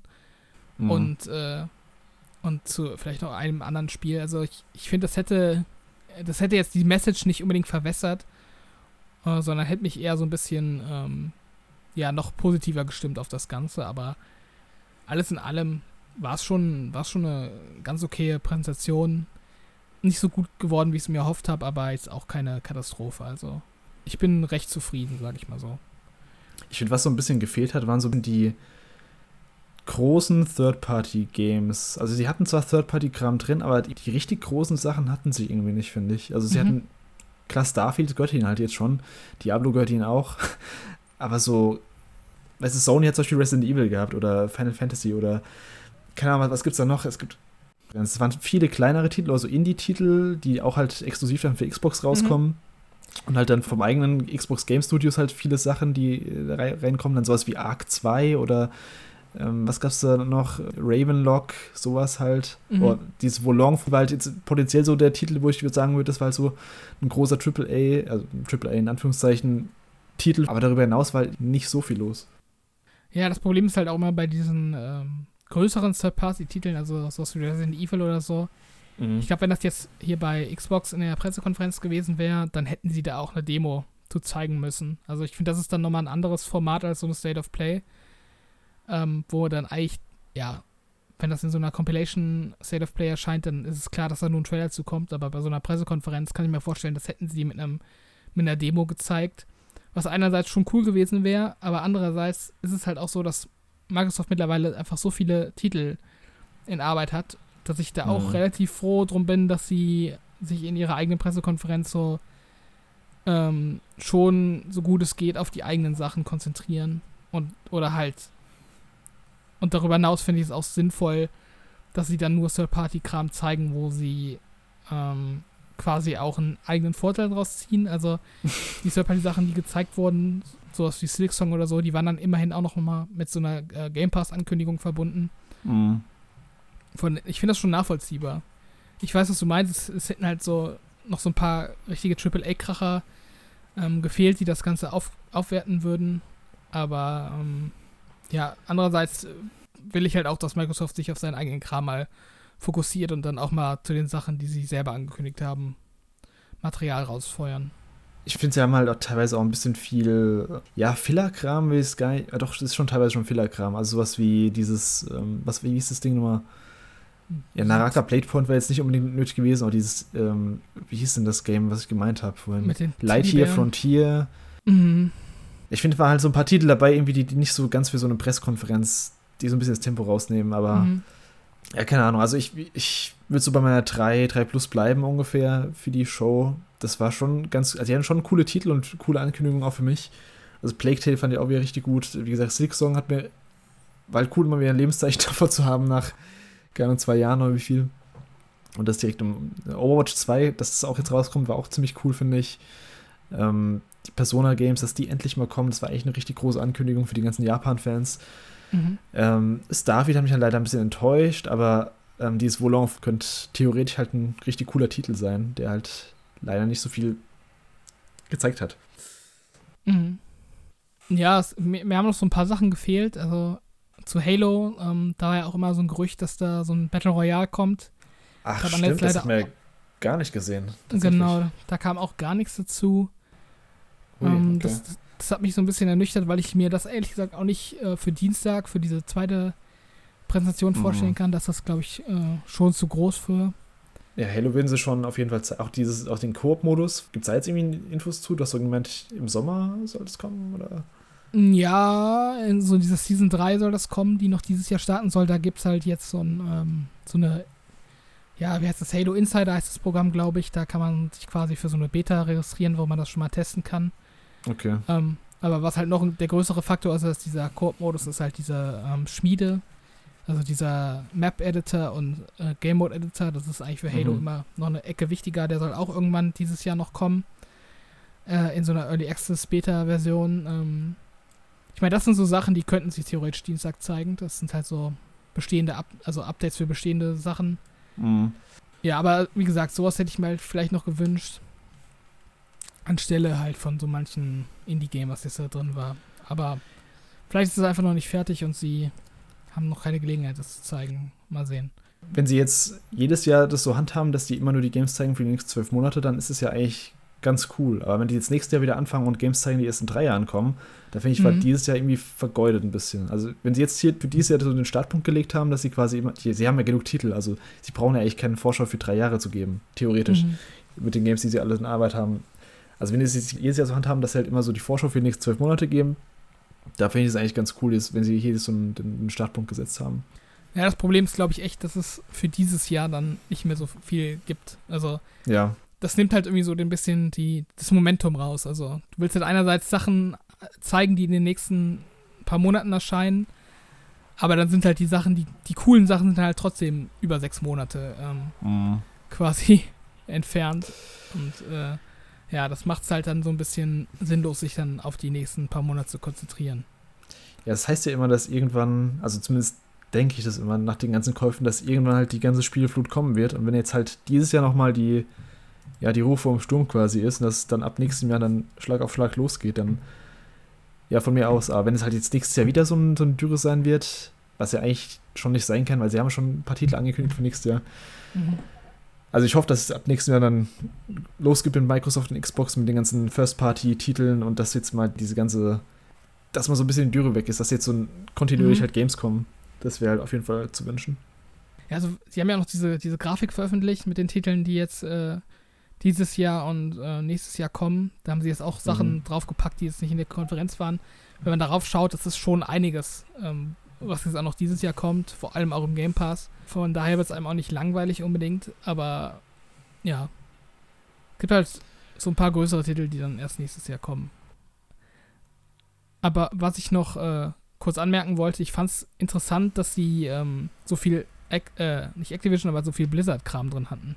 Mm, also, ja. Sie siehst ja die ähm, Xbox und Bethesda Showcase, aber sie haben dann Blizzard tatsächlich so, so ein bisschen behandelt, als würde es auch schon zu Microsoft gehören. Das fand ich irgendwie auf jeden Fall bemerkenswert, dass sie dann da Diablo drin hatten und Overwatch und so. Das, ähm ja, vor allem, das sind halt die beiden großen Titel, auf die sich die ganzen Blizzard-Fans freuen schon. Mhm. Also irgendwie haben sie da scheinbar, ich weiß nicht, was sie sich dabei gedacht haben, ob das auch irgendwie für die Vollendung des Deals irgendwie eine strategische, ein strategischer Move war oder ob das einfach, weiß ich nicht, sich einfach so ergeben hat, aber das ist mir schon aufgefallen, dass sie da ziemlich viel äh, Blizzard-Kram drin hatten. Ja, schon mal positioniert für ja, den Fall, wenn sie dann endlich übernommen werden. Ansonsten, nächste Woche wird es dann dienstags noch ein wie gesagt, ein weiteres Showcase geben, wahrscheinlich neuen Gameplay-Demos oder längeren Interviews zu bestimmten Games. Es wird noch ein Capcom-Showcase geben, glaube ich. Es wird noch ein Final Fantasy VII Showcase geben. Wird wahrscheinlich Remake Part 2 geben. Und ansonsten war es dann, glaube ich. Ich glaube, ein paar kleinere Showcase wird es auch noch geben, aber so die großen Sachen waren es dann, glaube ich, von der ja, Pseudo-E3-Woche. Mhm. Ähm, aber hattest du von Dienstag noch irgendwas? Oder von, vom Capcom Showcase? Oder bis da ja, eher schon ja, jetzt, das war ja so der große Abschluss. Mh. Sie haben ja auf jeden Fall gesagt, dass noch neue Trailer kommen. Mhm. Äh, aber, also, größere Sachen kann ich mir eigentlich nicht vorstellen. So Sachen, die vielleicht jetzt ausgespart wurden, äh, wie Somerville, könnte ich mir vorstellen, dass dazu noch was kommt. Das soll ja auch noch dieses Jahr erscheinen. Atomic Hearts, dazu vielleicht auch irgendwie was. Ja, das wurde gar nicht ja. gezeigt, stimmt. Obwohl mhm. es. Hm, Obwohl das finde ich ja, aber es sind trotzdem beides irgendwie ziemlich coole Titel. Ähm, mhm. da, da, hat mich schon gewundert, dass da nicht mehr zu kam. Und ansonsten haben sie, glaube ich, noch ähm, tiefgründigere Demos versprochen. Denke ich mal, da wird man von Starfield auf jeden Fall auch noch ein bisschen was sehen. Vielleicht sogar live. Ähm, ich denke mal, Forza Motorsport wird dann auf jeden Fall auch äh, präsentiert werden. Und was jetzt auch heute ausgespart wurde, was ich ähm, eigentlich erwartet hätte, ist so ein äh, Game Pass Blowout für jetzt diesen Monat noch. Das haben sie in den letzten Jahren eigentlich immer gemacht, mm, dass sie okay. am Tag der Pressekonferenz ähm, ja noch einige Game Pass-Titel angekündigt haben, die ab sofort oder kurz darauf verfügbar sein würden. Und das gab es jetzt heute gar nicht. Mm, stimmt. Ich hätte noch gern gesehen einen Titel von Machine Head. Also die, die arbeiten ja an zwei Titeln, an mhm. dem Indiana Jones Game und wahrscheinlich an Wolfenstein 3. Ist anscheinend auch noch ein bisschen weiter weg, was ein bisschen schade ist, aber das ist mir auch noch ein bisschen aufgefallen. Das redet auch zu Bethesda und zu Microsoft inzwischen. Mhm. Ansonsten, ja, also ich habe ich hab nichts mehr zum Xbox Showcase. Du? Nee, also ich gehe heute auf jeden Fall weniger wütend ins Bett als äh, letztes Jahr. Ähm, Obwohl es mir eigentlich letztes Jahr hat es mir kurioserweise irgendwie besser gefallen. also ja, muss ich ja, ehrlich gesagt auch sagen. Ich fand es dieses Jahr ein bisschen langweiliger, dadurch, dass halt eben diese zwölf Monate Grenze gesetzt wurde. Ja, also letztes Jahr fand ich die, die Spiele, die gezeigt wurden, geiler. Mhm. Ähm, aber da hat mich die halt die Art und Weise äh, mehr geärgert. Ja, kann ja. ihr so zustimmen.